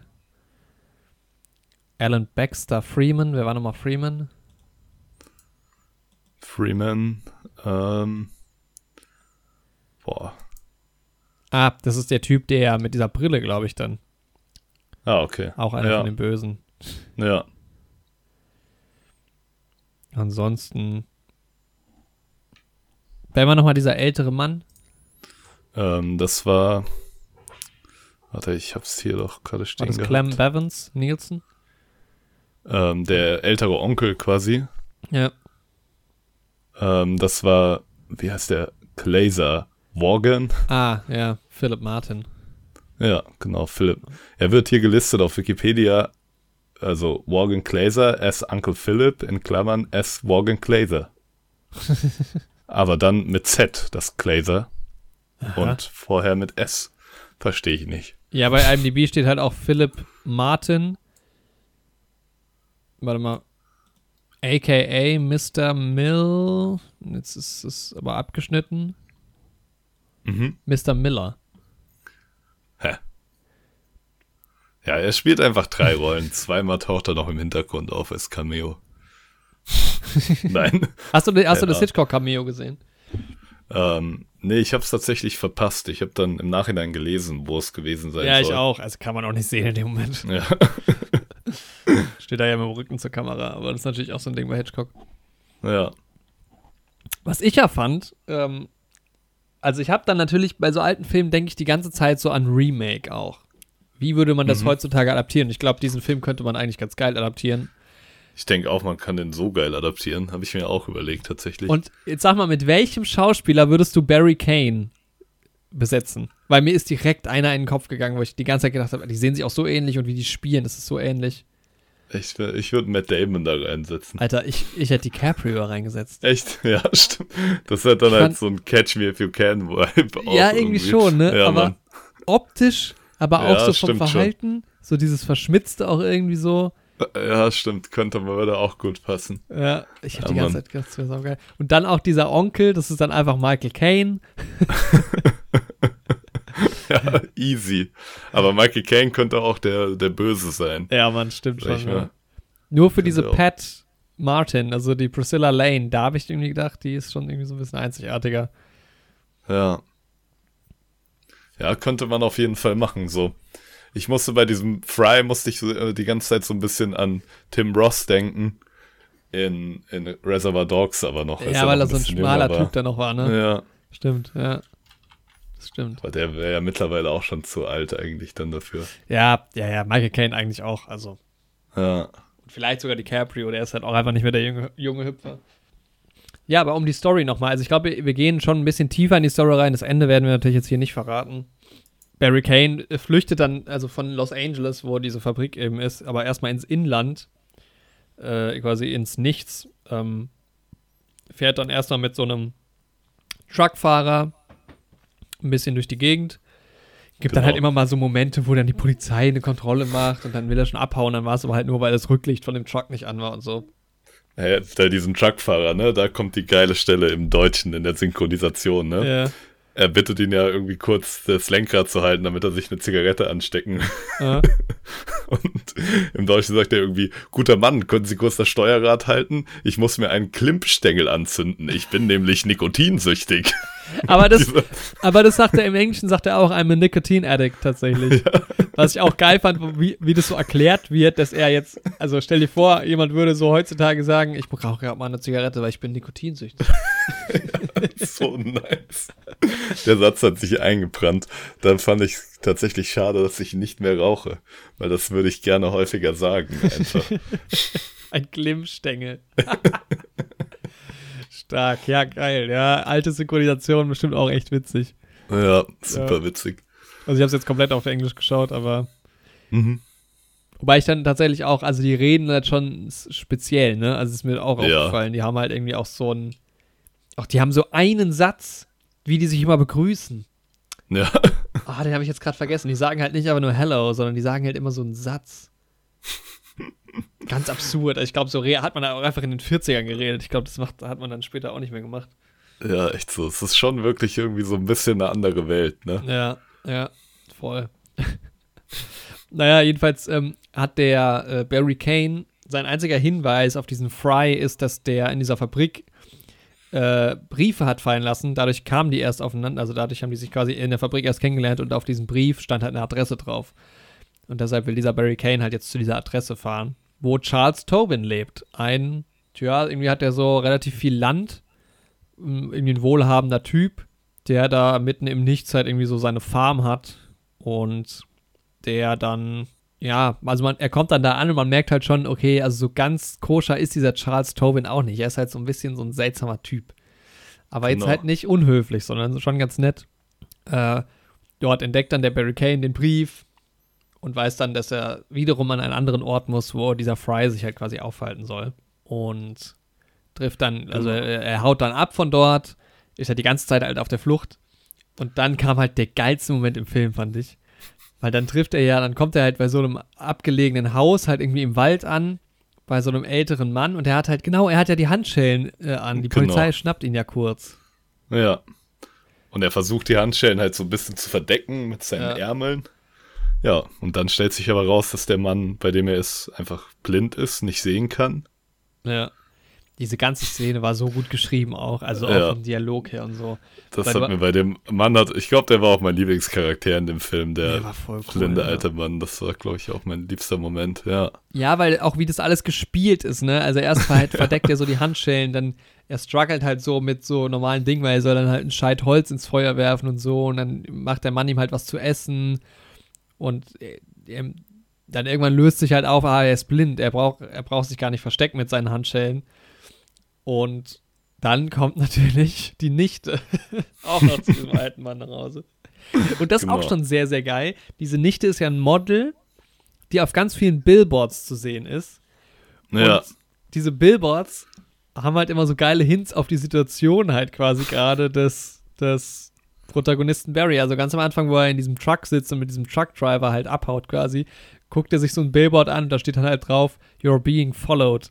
Sowas, was ja. halt irgendwie so ein Werbeslogan ist. Und das zieht sich halt durch den ganzen Film auch ein mega geiler. Das ist ein geiles Element. Element, ja. Auf jeden Fall. Ähm. Und ich fand auch generell, auch am Anfang schon, dass das halt irgendwie alles so super. Also klar, irgendwann weiß man ja, was Sache ist, aber am Anfang ist es schon sehr, sehr spannend, finde ich so. Was ist da überhaupt los? Also, was, ja was ist da passiert irgendwie? Wer ist dieser Fry? Äh, also es ist schon so ein bisschen, deshalb meinte ich halt auch dieses drei Fragezeichen mäßige irgendwie. Man will dann ja schon herausfinden, was da vor sich geht. Das stimmt, ja. Ähm, ja, und dann ist er äh, mit dieser Nichte von dem, von dem, wie heißt er jetzt nochmal? Äh, Philipp. Philipp. Philipp Martin, ja. ja. Unterwegs. Der ist da unterwegs, ja. Und da entfaltet sich die Story ja dann erst so richtig, weil die zwei halt dann so ein bisschen aneinander hängen und sie will ihn halt eigentlich zur Polizei ausliefern und dann versucht er sie halt äh, zu überzeugen, dass er doch unschuldig ist. Und da entsteht dann natürlich auch so ein bisschen eine Romanze. Eigentlich eine klassische Geschichte, ne? Und dann versuchen sie halt. Im Prinzip schon, ja. Irgendwie äh, zu flüchten, weiterhin. Aber gleichzeitig auch diesen Fry zu verfolgen und halt die Unschuld ja. zu beweisen. Genau. Ja, und das Ganze ja. geht dann halt irgendwann noch weiter. Irgendwann ist man in New York City, wo sich die ganze Situation dann so ein bisschen erklärt und ähm, auch das ist halt super spannend, ne? Alter, New York City, 40er Jahre. Super geil. Saugeil. Auch dass man, Alter, habe ich ja auch gedacht, Alter, die ist ja dann in so einem Hochhaus auch drin. Es gibt ja so auch ein paar Aufnahmen von dem Hoch Hochhaus runter. Mhm. Und ich meine, das Empire State Building stand da, glaube ich, auch schon. Ja, ja. Und es ist halt krass, wie hoch man in den 40ern schon bauen konnte. Also, Auf jeden Fall. es hat sich gar nicht so viel verändert von dem, was man machen kann zu heutzutage. Nur ich glaube, es geht halt heutzutage schneller und besser und sicherer und sowas alles. mhm. Und klar, okay, jetzt auch noch ein bisschen höher und sowas, aber ich glaube halt, Ich google gerade mal das Empire State Building, aber das ist ja auch schon im King Kong-Film, in dem von 1930 zu sehen. ja, stimmt, ja, das muss das heißt, in das den muss 20ern da ja schon. schon gestanden haben, irgendwie. Ja. Ähm, ja, 1930, ja. Oder so, ja. Ja, Ja, ist schon, schon sehr, sehr interessant. ja. Wie so diese jungen Leute, die so alte Filmaufnahmen sehen. Wow. wow. Warum ist denn das So. nicht in Farbe? aber ich Ja, fand auch teilweise, es ist ja Mhm. auch dieses 4 zu 3 Format. Ich weiß nicht, war es bei, Mhm. bei dir auch 4 zu 3? Äh, ja. Nicht, Ja. dass das dann auch in der Rem Remaster-Version ein anderes Format hatte. Nee, war auch 4 zu 3. Ich gewöhne mich ja da fast immer mehr dran. Auch bei, bei ähm, Justice League war es ja auch so beim Snyder Ja. Cut. Und da habe ich auch gehört, dass viele Leute sich richtig aufgeregt haben und sich gefragt haben, was das halt soll. Ja, aber ich fand's eigentlich ganz cool. Irgendwann ist es halt auch, also ich finde halt auch irgendwie gerade bei so einer Comic-Verfilmung, wo du halt auch echt oft irgendwie einfach so Panels und sowas hast in Comics, Ja. die ja auch eher das Format haben, finde ich es eigentlich ganz cool. Ja, und vor allem, ist, ich habe dann halt auch irgendwie Podcasts gehört, wo die Leute gesagt haben, wie dumm das ist. Man nimmt halt wieder was vom Bild weg und so, was halt Quatsch ist, weil man hat genau gleich wie vom Bild davor war es ein 21 zu 9, da hast du auch was vom Bild weggenommen, nämlich oben und unten. Ja, Es ist ja kein Crop, es geht ja nur nach oben einfach höher. Also tatsächlich hast Ja. du mehr Bild als vorher. Wie ja, halt im IMAX-Format. Das ist halt, wenn man das halt mal dann auch versteht, finde ich es halt eigentlich ganz geil. Und ich fand auch in dem Film, gut, da wurde jetzt noch nicht so, glaube ich, in die Richtung gedacht, aber es gab schon manchmal so Bilder, wo das dann einfach gut funktioniert hat, wo ich gedacht habe, geil, dass es jetzt diese Höhe gibt. ja, echt so. Und Ja, es ist halt eigentlich sind es halt nur unsere Bildschirme, die halt nicht für so Formate ausgelegt sind, ne? Aber wenn du andere Bildschirme hättest, wird's dich halt auch nicht stören.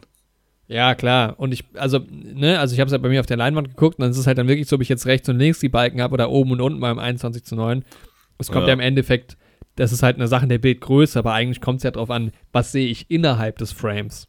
Ja, genau. Und wenn ja. ich halt innerhalb des Frames nach oben und unten noch mehr sehe und das halt sinnvoll umgesetzt ist, finde ich, bin ich damit auch cool. ja. Und es gab schon so, also ich weiß nicht, ob du dich da noch erinnerst, es gibt ein Bild, bevor er zu diesem, zu diesem Philipp äh, kommt, in diesem Haus im Wald, gibt es so eine t- Ja. Wo ich Wo aber der Hintergrund so gezeichnet ist, ne? Also die Bäume und so, die nach oben gehen. Da war ich mir aber nicht ganz sicher, weil manchmal ist es relativ offensichtlich, dass es ein gezeichneter Hintergrund ist, Mhm. finde ich. Aber bei dem Bild dachte ich so, okay, vielleicht ist es wirklich so. Also, ja, es war schon fast zu cool, damit es gut ist, also damals so gedreht worden wäre, weil es Ja. ein saugeiles Bild war irgendwie. Boah, vielleicht sieht man das einfach auf der Blu-ray auch ein bisschen besser. Ja, das Dann, natürlich aber sein. ich glaube, das war schon relativ. Also ich habe auf jeden Fall gedacht, dass es gezeichnet ist, aber nichtsdestotrotz sah es halt einfach super cool aus mit diesen hohen Bäumen, Ja. die man dann da hatte. Ja, ja, es gab halt schon so ein paar Sze- Bilder, auch wo ich mir gedacht habe, okay, wie haben sie es jetzt eigentlich gedreht? ja, Und halt auch, also während dieser Verfolgungssituation springt der Barry ja auch einmal von so einer relativ hohen Brücke runter. ja, Und das ist so, heutzutage würde man vielleicht sagen, okay, das haben sie wahrscheinlich halt nicht so gedreht, es ist halt zusammengesetzt und so, aber damals sehe ich eigentlich keine andere Möglichkeit, als dass er wirklich von dieser Brücke gesprungen ist. ja. Und das ist halt schon sehr erstaunlich. Das war auch ein Also ins cooler Wasser. Moment. Er springt nicht auf, nicht auf nass Feld Ähm. oder so. Ja, generell waren einfach, also dafür, dass das echt so ein alter Film ist, waren halt super viele Locations irgendwie dabei. Ja, fand ich auch. Und auch so viele verschiedene Sets und so, das hat mir schon irgendwie super gut gefallen. Ja, auch gerade hinten ne, in New York gibt es ja dann auch, auch Szenen in diesem Dock und so. Also da, Ja. da, da ist dann die Szenerie, äh, ich verrate jetzt nicht wieso, aber ein quasi ein Schiff, was neu zu Wasser gelassen wird und ein, ein großes Dock mit Tausenden von Leuten. Also entweder die hatten, die haben es richtig geil gemacht und die haben das halt dafür so inszeniert oder es war halt, die haben halt da mitgedreht, während das eh passiert ist. Was ich mir Das habe ich mir kann. auch gedacht, ja. Dass es wahrscheinlich eher so ist. Ja. Aber es Ja. ist halt schon, ne, weil auch damals, das, heutzutage würdest du halt das alles animieren irgendwie oder so. Oder nicht unbedingt, Ja. aber Außer du bist Christopher Nolan. So. Ja, genau. Lässt halt ein Schiff bauen. genau. Aber es ist halt schon von der Produktion her gar nicht, gar nicht so schlecht gewesen, weil es war halt schon eine Riesenszene. So, da ist ein ganzes Riesenschiff, was zu Wasser gelassen wird. So Tausende Ja. von Menschen, die da irgendwie dabei sind. Das hat mich schon ein bisschen beeindruckt, muss ich sagen. Erst so eine Massenszene halt irgendwie. Fand ich da auch super geil. Generell gab es ja viele Szenen, wo einfach wirklich super viele Statisten und sowas auch Ja, waren. gerade doch der Anfang, ne? Ja, in der dieser Kantine Fabrik. und sowas mit den Leuten, genau. Und dann auch später, wenn du nochmal in dem Kino oder bei dieser Tanzveranstaltung und sowas bist. Ja, stimmt, ja. Also ich meine, es gab auch viele kleine Bilder, ne, wo man, wo die dann halt irgendwie im Nichts in der Wüste saßen, was vielleicht auch in einem Studio gedreht wurde im Endeffekt so. Ja, Aber war jetzt halt nicht, also der Film hat halt allein schon von den Bildern irgendwie doch auch Laune gemacht, weil immer mal dann wieder eine, vor allem halt am Anfang und am Ende eine große Szene irgendwie kam, wo ich schon gedacht habe, ist cool. ja. Also ich hatte auch gehofft, so in der Mitte, da war es dann auch der richtige Moment, dass man dann irgendwann so quasi weitergegangen ist und dann irgendwann auch in New York und sowas war, weil es war schon viel irgendwie, wir laufen da gerade durch, durchs Nichts. Ja, der Film hatte auch sehr stark seine Längen, so. Ja, genau. Wobei ich habe mich nie gelangweilt. Also ich muss schon sagen, das war immer, war immer okay, weil dann doch die Dialoge meistens. Also ich glaube so die Mitte, Mitte, wo sie dann auch äh, in diesem Haus sind und dann quasi auf die, auf die Bösen treffen, so richtig, wo er sich dann, will nicht ganz verraten, was passiert, aber mit denen ist er dann quasi, er ist dann quasi mit seinen Widersachern unterwegs zusammen. Ja, Und gerade der Part hat sich so ein bisschen gezogen. Das war so ein bisschen.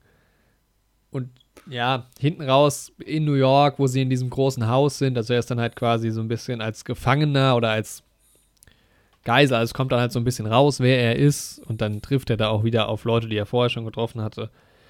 Ähm, also der Tobin kommt halt nochmal vor zum Beispiel.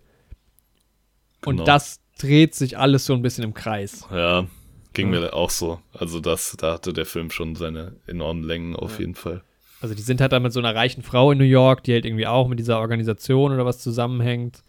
Ja, Und die hat halt gerade so ein Charity-Event, so einen großen Ball. Und der Barry äh, kommt halt quasi nicht raus. Also er will halt davon wieder, von da wieder flüchten, aber ähm, ist halt quasi dann da so gefangen. Und ähm, das dreht sich halt, ja, also man ist dann irgendwie erst in so einem Raum oben, dann ist er wieder unten bei den tanzenden Leuten, dann ist er wieder oben und es, da tritt der Film schon arg auf der Stelle, finde ich. es war halt auch eine super weirde Situation bei diesen tanzenden Leuten. Aber So. geil irgendwie auch. Ja, Also, auch, es hatte auch so einen gewissen Humor dann irgendwie. ja, ja, das stimmt schon. Auch wie er das dann so aufklären will und so. Ich will da jetzt auch noch nicht zu viel vorwegnehmen.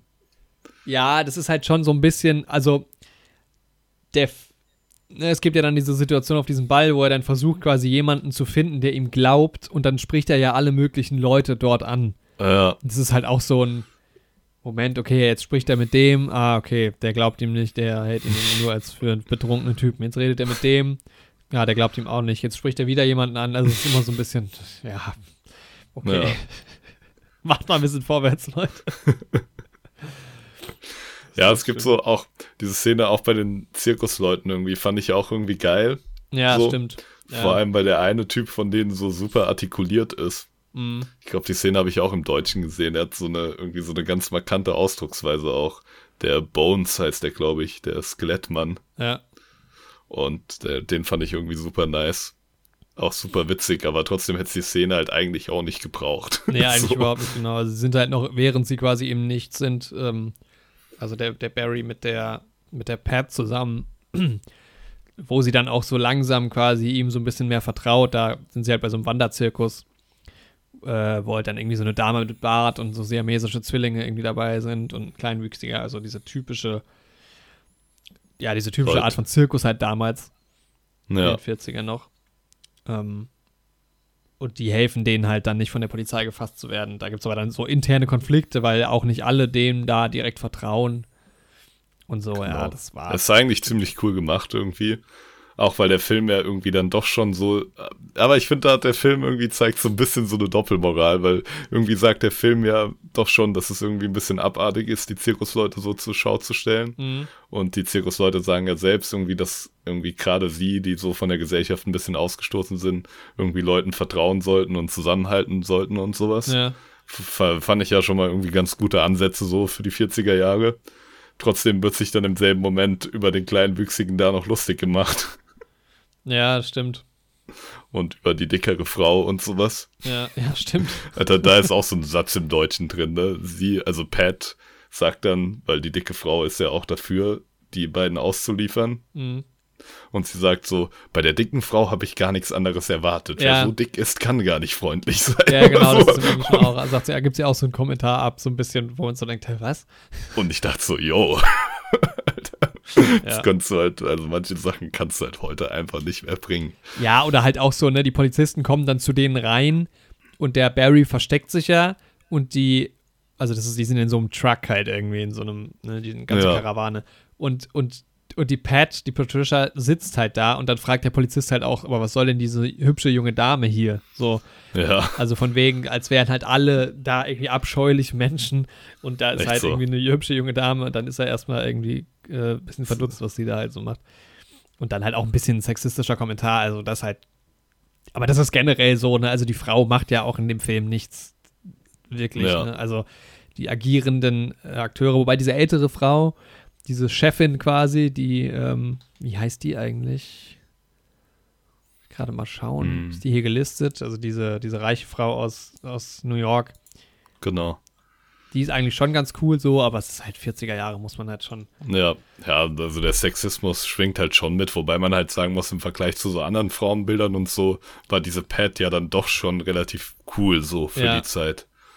Das fand ich halt auch, also es ist halt, ne, ein James Bond-Film aus den 60ern ist sexistischer als der jetzt, ne? Also das, Ja, ähm, auf Deshalb- jeden Fall. Also, fand ich halt auch, dass das eigentlich eine, eine, eine cool, also auch coole Rollen zum Adaptieren werden, auch sogar auch Dialoge, die du eigentlich heutzutage eins zu eins so nehmen könntest. Ja, Das stimmt. Das weil sie hatte ja schon dann ihren eigenen Willen auch auf jeden Fall und war wirklich nicht nur so ein Bond-Girl, um jetzt den Vergleich nochmal da zu haben, so. ja, das stimmt. Also das fand ich dann schon wieder in Ordnung, aber trotzdem schwingt halt dieser Sexismus noch an vielen Stellen mit. ja. Ja, es ist halt einfach wirklich eine andere Zeit. ja. Ja, ansonsten, was, was mir sau auf die Nerven ging, und da, das, da bin ich halt schon so ein bisschen so in Richtung Bewertung. Also so diese technischen Aspekte kannst du nicht vergleichen mit heutzutage, ne? Also ja, das ist klar, jetzt, äh, auch wenn jetzt bei dir das Bild noch mal ein bisschen schärfer war als bei mir, das ist halt, ne, ist jetzt kein Kriterium, ist klar, dass das vielleicht damals noch nicht so geil aussah, und auch dass die Hintergründe halt anders gemacht wurden, so. Was ich aber, glaube ich, als Kritik so übernehmen würde, ist die Musik. Weil Ja. die geht mir saumäßig auf die Nerven in dem Film. Es ist halt diese typische 40er Jahre Filmmusik, aber es gab ja schon andere Musik damals irgendwie so. Ne? Es ist halt immer dieses Orchestrale von damals. Und es wiederholt sich halt alles immer wieder. Und es ist irgendwie immer wieder der gleiche Song gefühlt. Äh, Und Ja, immer und so überdramatisch. Und dann teilweise auch gar keine Musik. Also, das ist ja eh so ein Ding. Das hast du auch in den alten Bond-Filmen. Das halt. Es gibt viele Szenen, die einfach nur still so sind, was ich auch manchmal cool finde. Bei dem Film fand ich schon der Einsatz von Musik relativ schwach. Es fällt halt auch enorm auf. Wir sind da auch, glaube ich, einfach was ganz anderes gewöhnt. So. Ja. Ja. Aber ja, es ist schon so. Dann hast du irgendwie mal kurz für eine Szene so eine Tür oder sowas gefilmt und dann kommt immer dieser selbe Spannungsaufbau versuchende Sound, ja. der dich aber, ja, Also das ist mir schon echt auf die, also schon in der Mitte des Films auf die Nerven gegangen, diese Musik. Da ich schon ach, ja, mich hat's auch gestört. Aber ich kann mir trotzdem vorstellen, dass es damals halt die Leute noch cool fanden. So. Ja, das kann sein, ne? Aber da würde ich jetzt trotzdem sagen, heutzutage ist es eher so ein bisschen ein Abzug. Ähm ja, ansonsten ist es halt wirklich, also gerade so diese Chemie zwischen Patricia und Barry ist halt irgendwie cool. Cool. Ja, Ähm, halt irgendwie schon coole Dialoge. Auch eigentlich ist die, die Story-Idee auch erstmal gar nicht so blöd. Ne? Also, Ja. An sich finde ich die auch sehr cool so. Also, ich glaube, ich hätte halt irgendwie vielleicht noch ein bisschen länger die Freundschaft zwischen ihm und dem anderen Typen etabliert. das hat mich auch extrem gestört. Man weiß halt einfach nicht, wer Barry Kane überhaupt ist. Genau. Damit man da einfach so ein bisschen noch mehr so ein. Ich meine, man sieht die beiden schon irgendwie in einer Szene zusammen und sie stoßen da auch schon auf diesen Fry, bevor es losgeht mit der Sabotage. Eigentlich und mit dem Brand. Aber trotzdem, da irgendwie mal 10, 5, 10 Minuten das ein bisschen zu etablieren, dann hätte man da noch ein bisschen mehr. Einfach Ja. emotionale Bindung zu dem Charakter von Anfang an schon.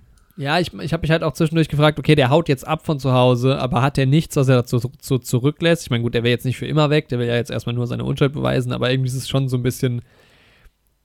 Er ist halt echt so eine relativ austauschbare Person jetzt von seinem Hintergrund her, ne? Es könnte halt irgendwie ja. alles sein.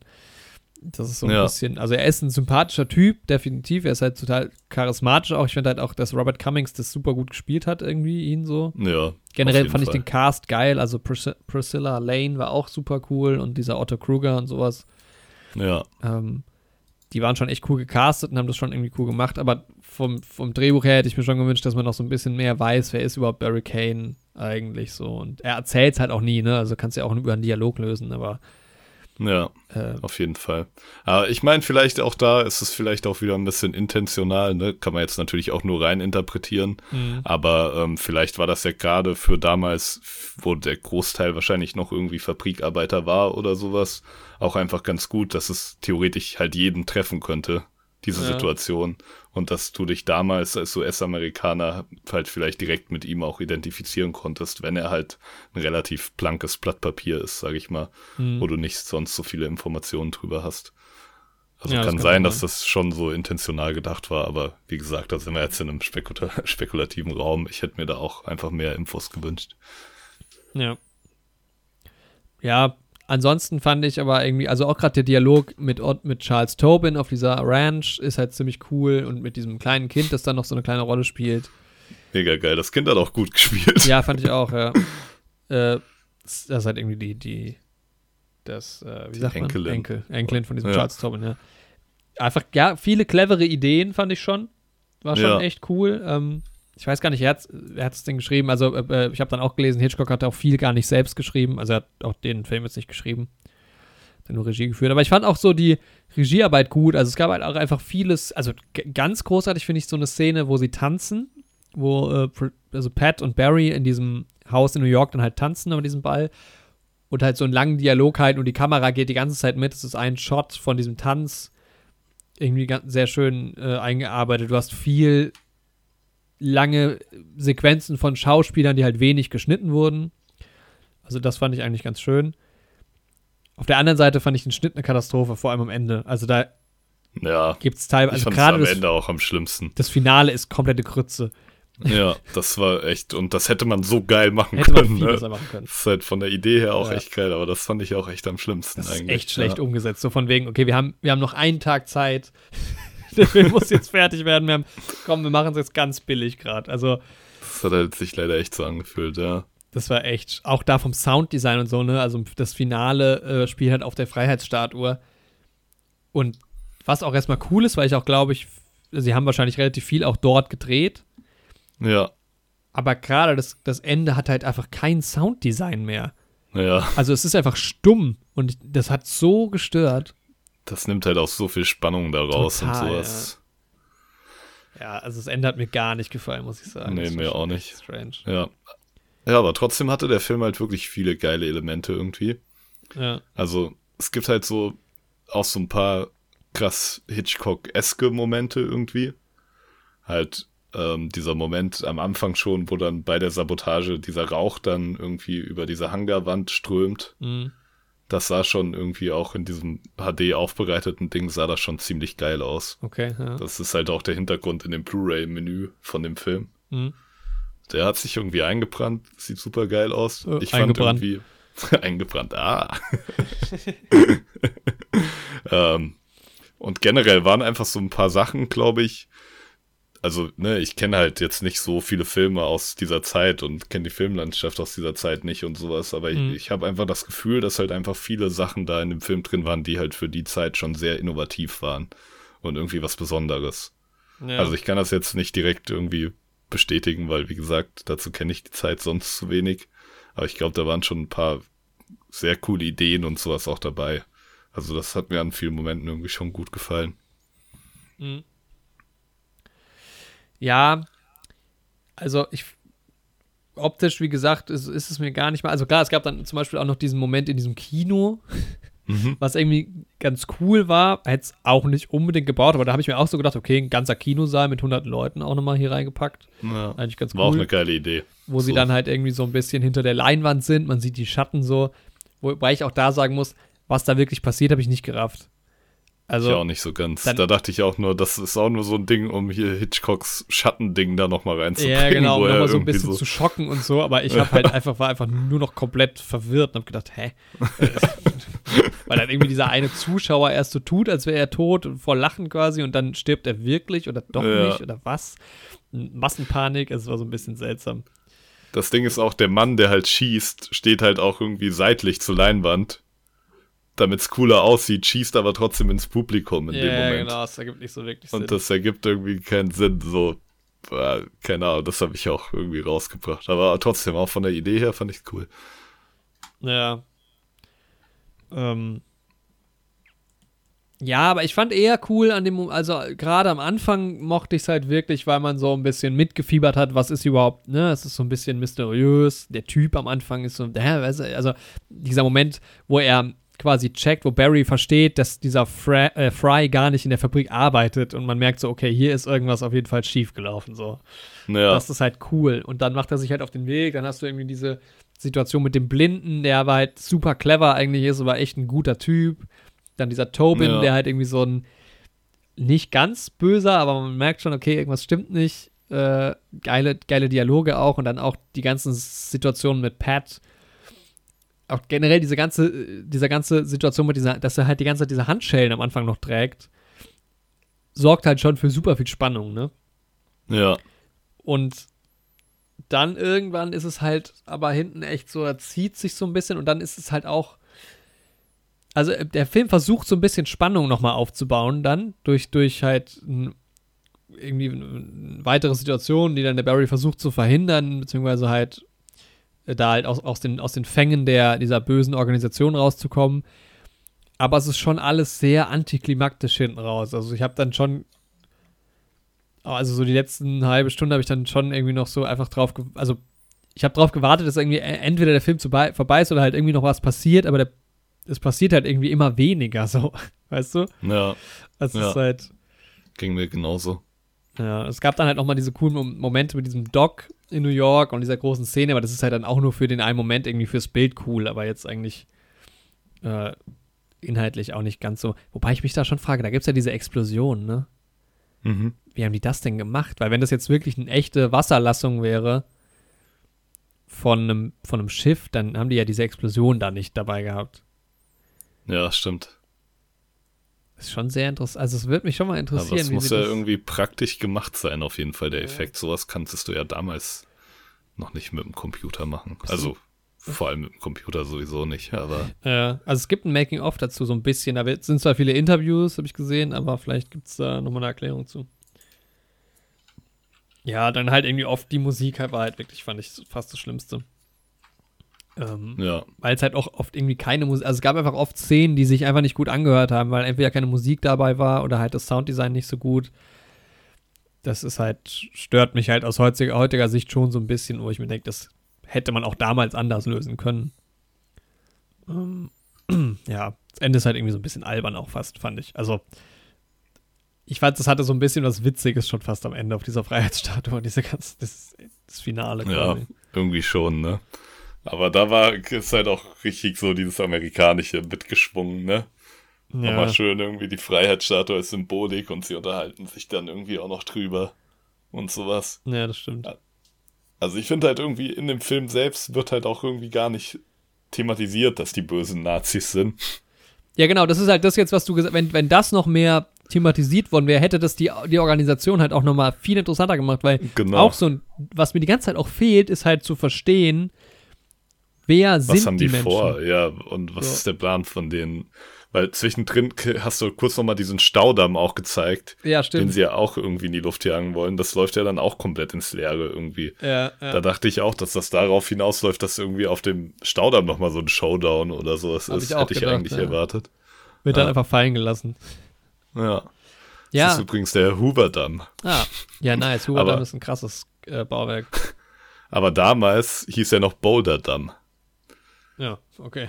Der wurde dann nämlich später erst nach dem Präsidenten Hoover benannt, erst 1947.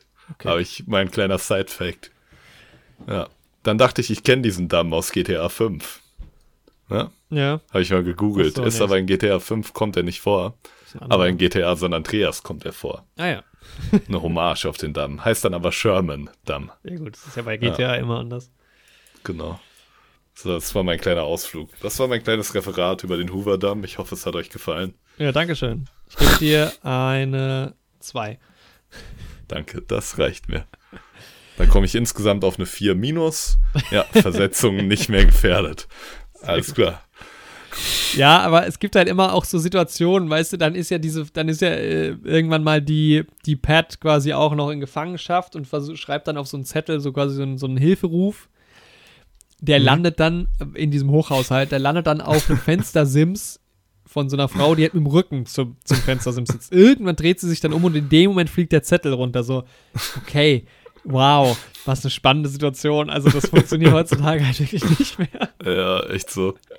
Also, Äh, Ich würde das halt echt einfach gerne mal irgendwie aus den Augen von jemandem sehen, der halt filmerisch noch nicht so verwöhnt ist wie wir, ja. sag ich mal. Und dann gucken, wie man das dann wahrnimmt irgendwie. Vielleicht fanden die es ja damals echt krass und dann saßen sie so im Kino. Kann sein, aber es war so halt, runter. also es war halt wirklich nicht spannend am Ende. War- Ja. Das ist das spannendste Moment ist eigentlich eher so am Anfang, wenn man noch nicht weiß, was halt los ist. Das war Ja, so ein bisschen schade, fand ich. ja, ging mir auch so. Aber dann halt wieder, ja, einige Szenen waren halt wieder wirklich gut. Von daher kann ich, kann ich den Film jetzt auch nicht wirklich schlecht bewerten, weil es auch echt lange Zeit wirklich Spaß gemacht hat. Ähm, Ja. ja. Also wollen wir bewerten mal? Ja, können wir gerne machen. Also, ja, erste mir ging es da eigentlich ziemlich ähnlich. Also es gab einfach so ein paar Elemente, die mir irgendwie super gefallen haben. Irgendwie in Anbetracht einfach der Zeit, aus dem der Film stammt. Es gab viele Locations, das hat mich irgendwie gefreut. Hat Und spannend gemacht, also unterhaltsam. ja, ich fand halt eigentlich alle Schauspieler ziemlich gut. Mhm. Ja, mir gefällt halt irgendwie der Style, so die Kleidung, die die anhatten und sowas, ist halt ne, damals zeitgenössisch, aber mag ich halt einfach. Und ja, die Kritik ist eigentlich bei mir das, was wir auch gerade schon gesagt haben. Und aber es war halt so, dass ich mich dann meistens doch irgendwie noch drüber amüsieren konnte, dass mich das jetzt nicht so krass gestört hat, sondern dass ich das dann einfach witzig fand. Deswegen, ich glaube, ich würde dem Film, ja, also so, ja, es ist halt schwer irgendwie jetzt zu vergleichen mit anderen Filmen, denen ich eine ähnliche Punktzahl gebe. Aber Ja, ich würde ihm schon so eine, Bisschen. Ja, es ist halt- ne, was ganz anderes, aber ich würde ihm so eine, so eine, ja, schon so eine 6 von 10 eigentlich geben. Mhm. Ja. Ja. Vielleicht können wir auch anfangen, irgendwie eine extra Hitchcock-Bewertung zu machen. Und eine So-Jetzt-Bewertung, wenn wir mehrere Hitchcock-Filme noch besprechen. Ja, wir können gerne die dann auch mal irgendwie ranken oder also einordnen Genau. später. Fände ich auch interessant. Ja, ich glaube, man kann es halt fast in drei Hinsichten bewerten, weil ich habe gerade mal geguckt, ich habe tatsächlich die gleiche Punktzahl gegeben, wie ich auch Citizen Kane gegeben habe. Mhm. Und halt auch bei Citizen Kane, ne, damals ultra innovativ, auch von der Kamera und so. Und die Kamera ist auch gut, muss man sagen, bei Citizen Kane. Und damals aber halt ganz neu, ne? Deshalb galt er Ja. ja auch, weil er so, so ein, ähm, wie sagt man, Pion so ein pionierischer, nee, wie sagt man denn?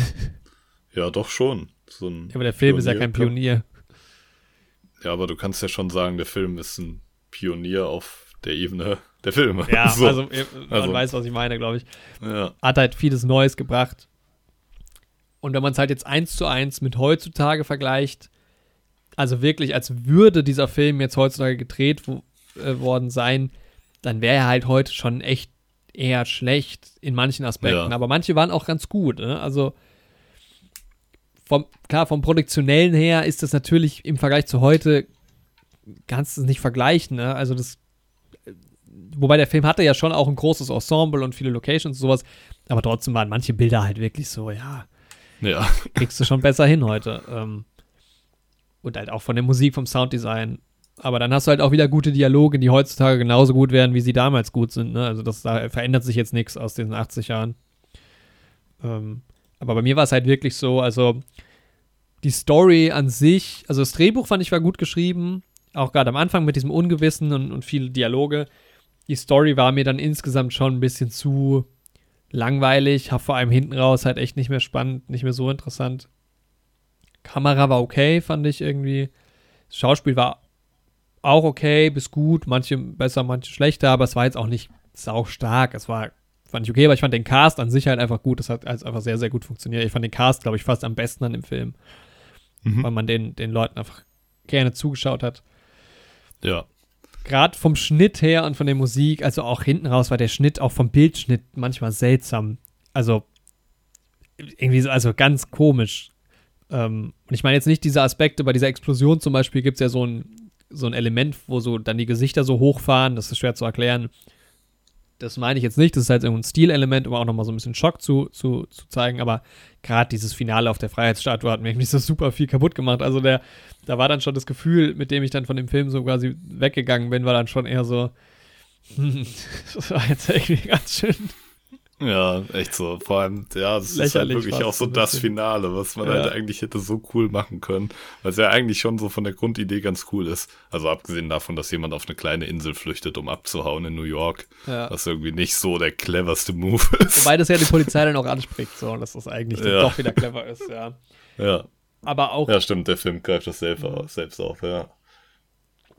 Ja, ich fand es jetzt aber auch vom Production Design, das ist, ne, man muss das mit Vorsicht genießen, wenn man über einen Film aus den 40ern redet. Ich weiß auch nicht, wie viel man damals halt so drauf geachtet hat, aber, also mit Sicherheit ja. schon auch.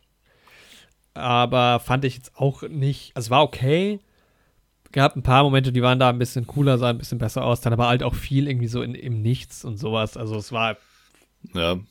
War halt. Ich weiß nicht, oft hat man halt, wenn die so in der Natur waren und sowas, ich weiß nicht, wie das jetzt bei deiner Version war, aber in dieser Blu-ray-Version hat halt viel auch so gewirkt, als wäre das so, so, Steine, die da rumliegen, größere Steine oder sowas, als wäre das halt so aus Pappmaché gemacht. Mhm. Und als wäre das halt nicht wirklich da. Das ist einem halt auch irgendwie oft aufgefallen. Oder diese Holzhütte im Wald, dass du halt irgendwie auch gesehen, dass da nicht wirklich irgendwie Steine oder Holz rumliegen, ja. sondern dass das halt irgendwie angemaltes Kunststoff in irgendeiner Form ist. So. Ja. Am Ende war es doch echt. ja. wie gesagt, vielleicht liegt das auch irgendwie an dieser aufgewerteten Version, dass das dadurch irgendwie ein bisschen seltsam plastisch aussah. Ja. Also kurzum, ich, hab, ich fand ihn okay, ich habe 5 von 10 gegeben. Mhm. Wenn der hinten raus das Tempo beibehalten hätte, wäre es bestimmt auch eine 6, vielleicht sogar eine 7 gewesen. Mhm. Ähm, ich glaube halt generell so im, also wenn du den Film, weil da habe ich mir auch gestern so ein paar Gedanken drüber noch gemacht, wenn der Film jetzt quasi 2020 in die Kinos gekommen wäre, geht 2019 sagen wir, ähm, mhm.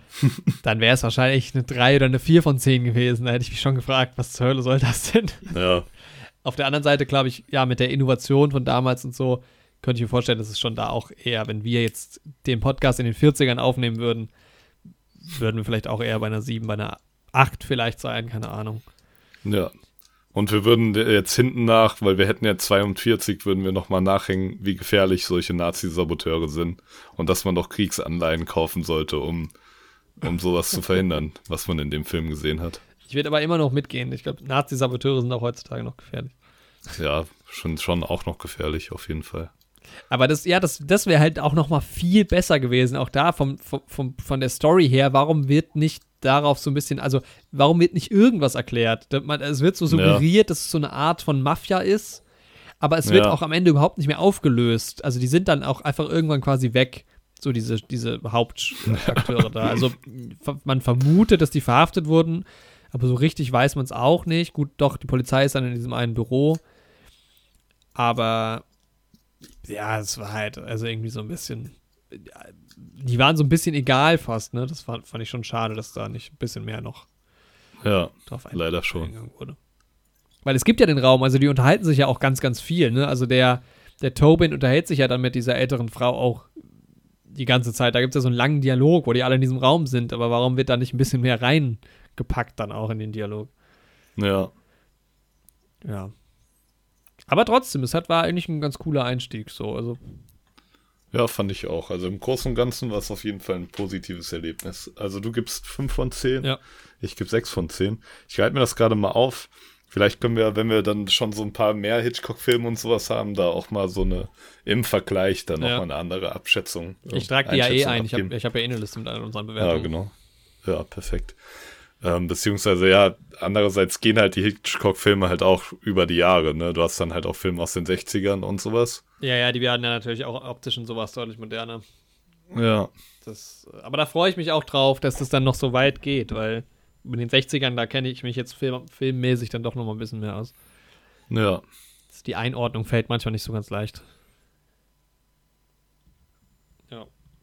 Ja, es ist halt jetzt, ich glaube, nicht unbedingt ein Film, den man gesehen haben muss, aber er hat schon auch Spaß gemacht, so fand ich. Ja. Ging mir auch Muss so. schon sagen, ja. Ja, das war der erste Hitchcock-Film. Ja. Saboteure. Ich habe auch Bock, dann weiterzumachen. Als nächstes, ich gucke gerade mal, welchen wir als nächstes haben. Lass mal gucken, wo ich jetzt Hitchcock hier habe. Hm. Kannst du schon mal abmoderieren langsam? Genau. Ja, das war unsere tolle 85. Folge. Ah, Ich hab's. Ja. Der nächste. der nächste ist von 43, also ein Jahr später war der nächste Film tatsächlich auch. Äh, Shadow of a Doubt, beziehungsweise im Schatten des Zweifels im Deutschen. Mhm, relativ direkt übersetzt. Ja. Ja. wird dann der nächste sein. Ist auch genauso lang. Aber Okay. Zumindest sehe ich da noch keine neuen, äh, keine wiederkehrenden Schauspieler. Mhm. Ja, ich bin sehr gespannt. Ja. Wir hoffen, es hat euch gefallen. Macht's gut. Tschüss. And that was it.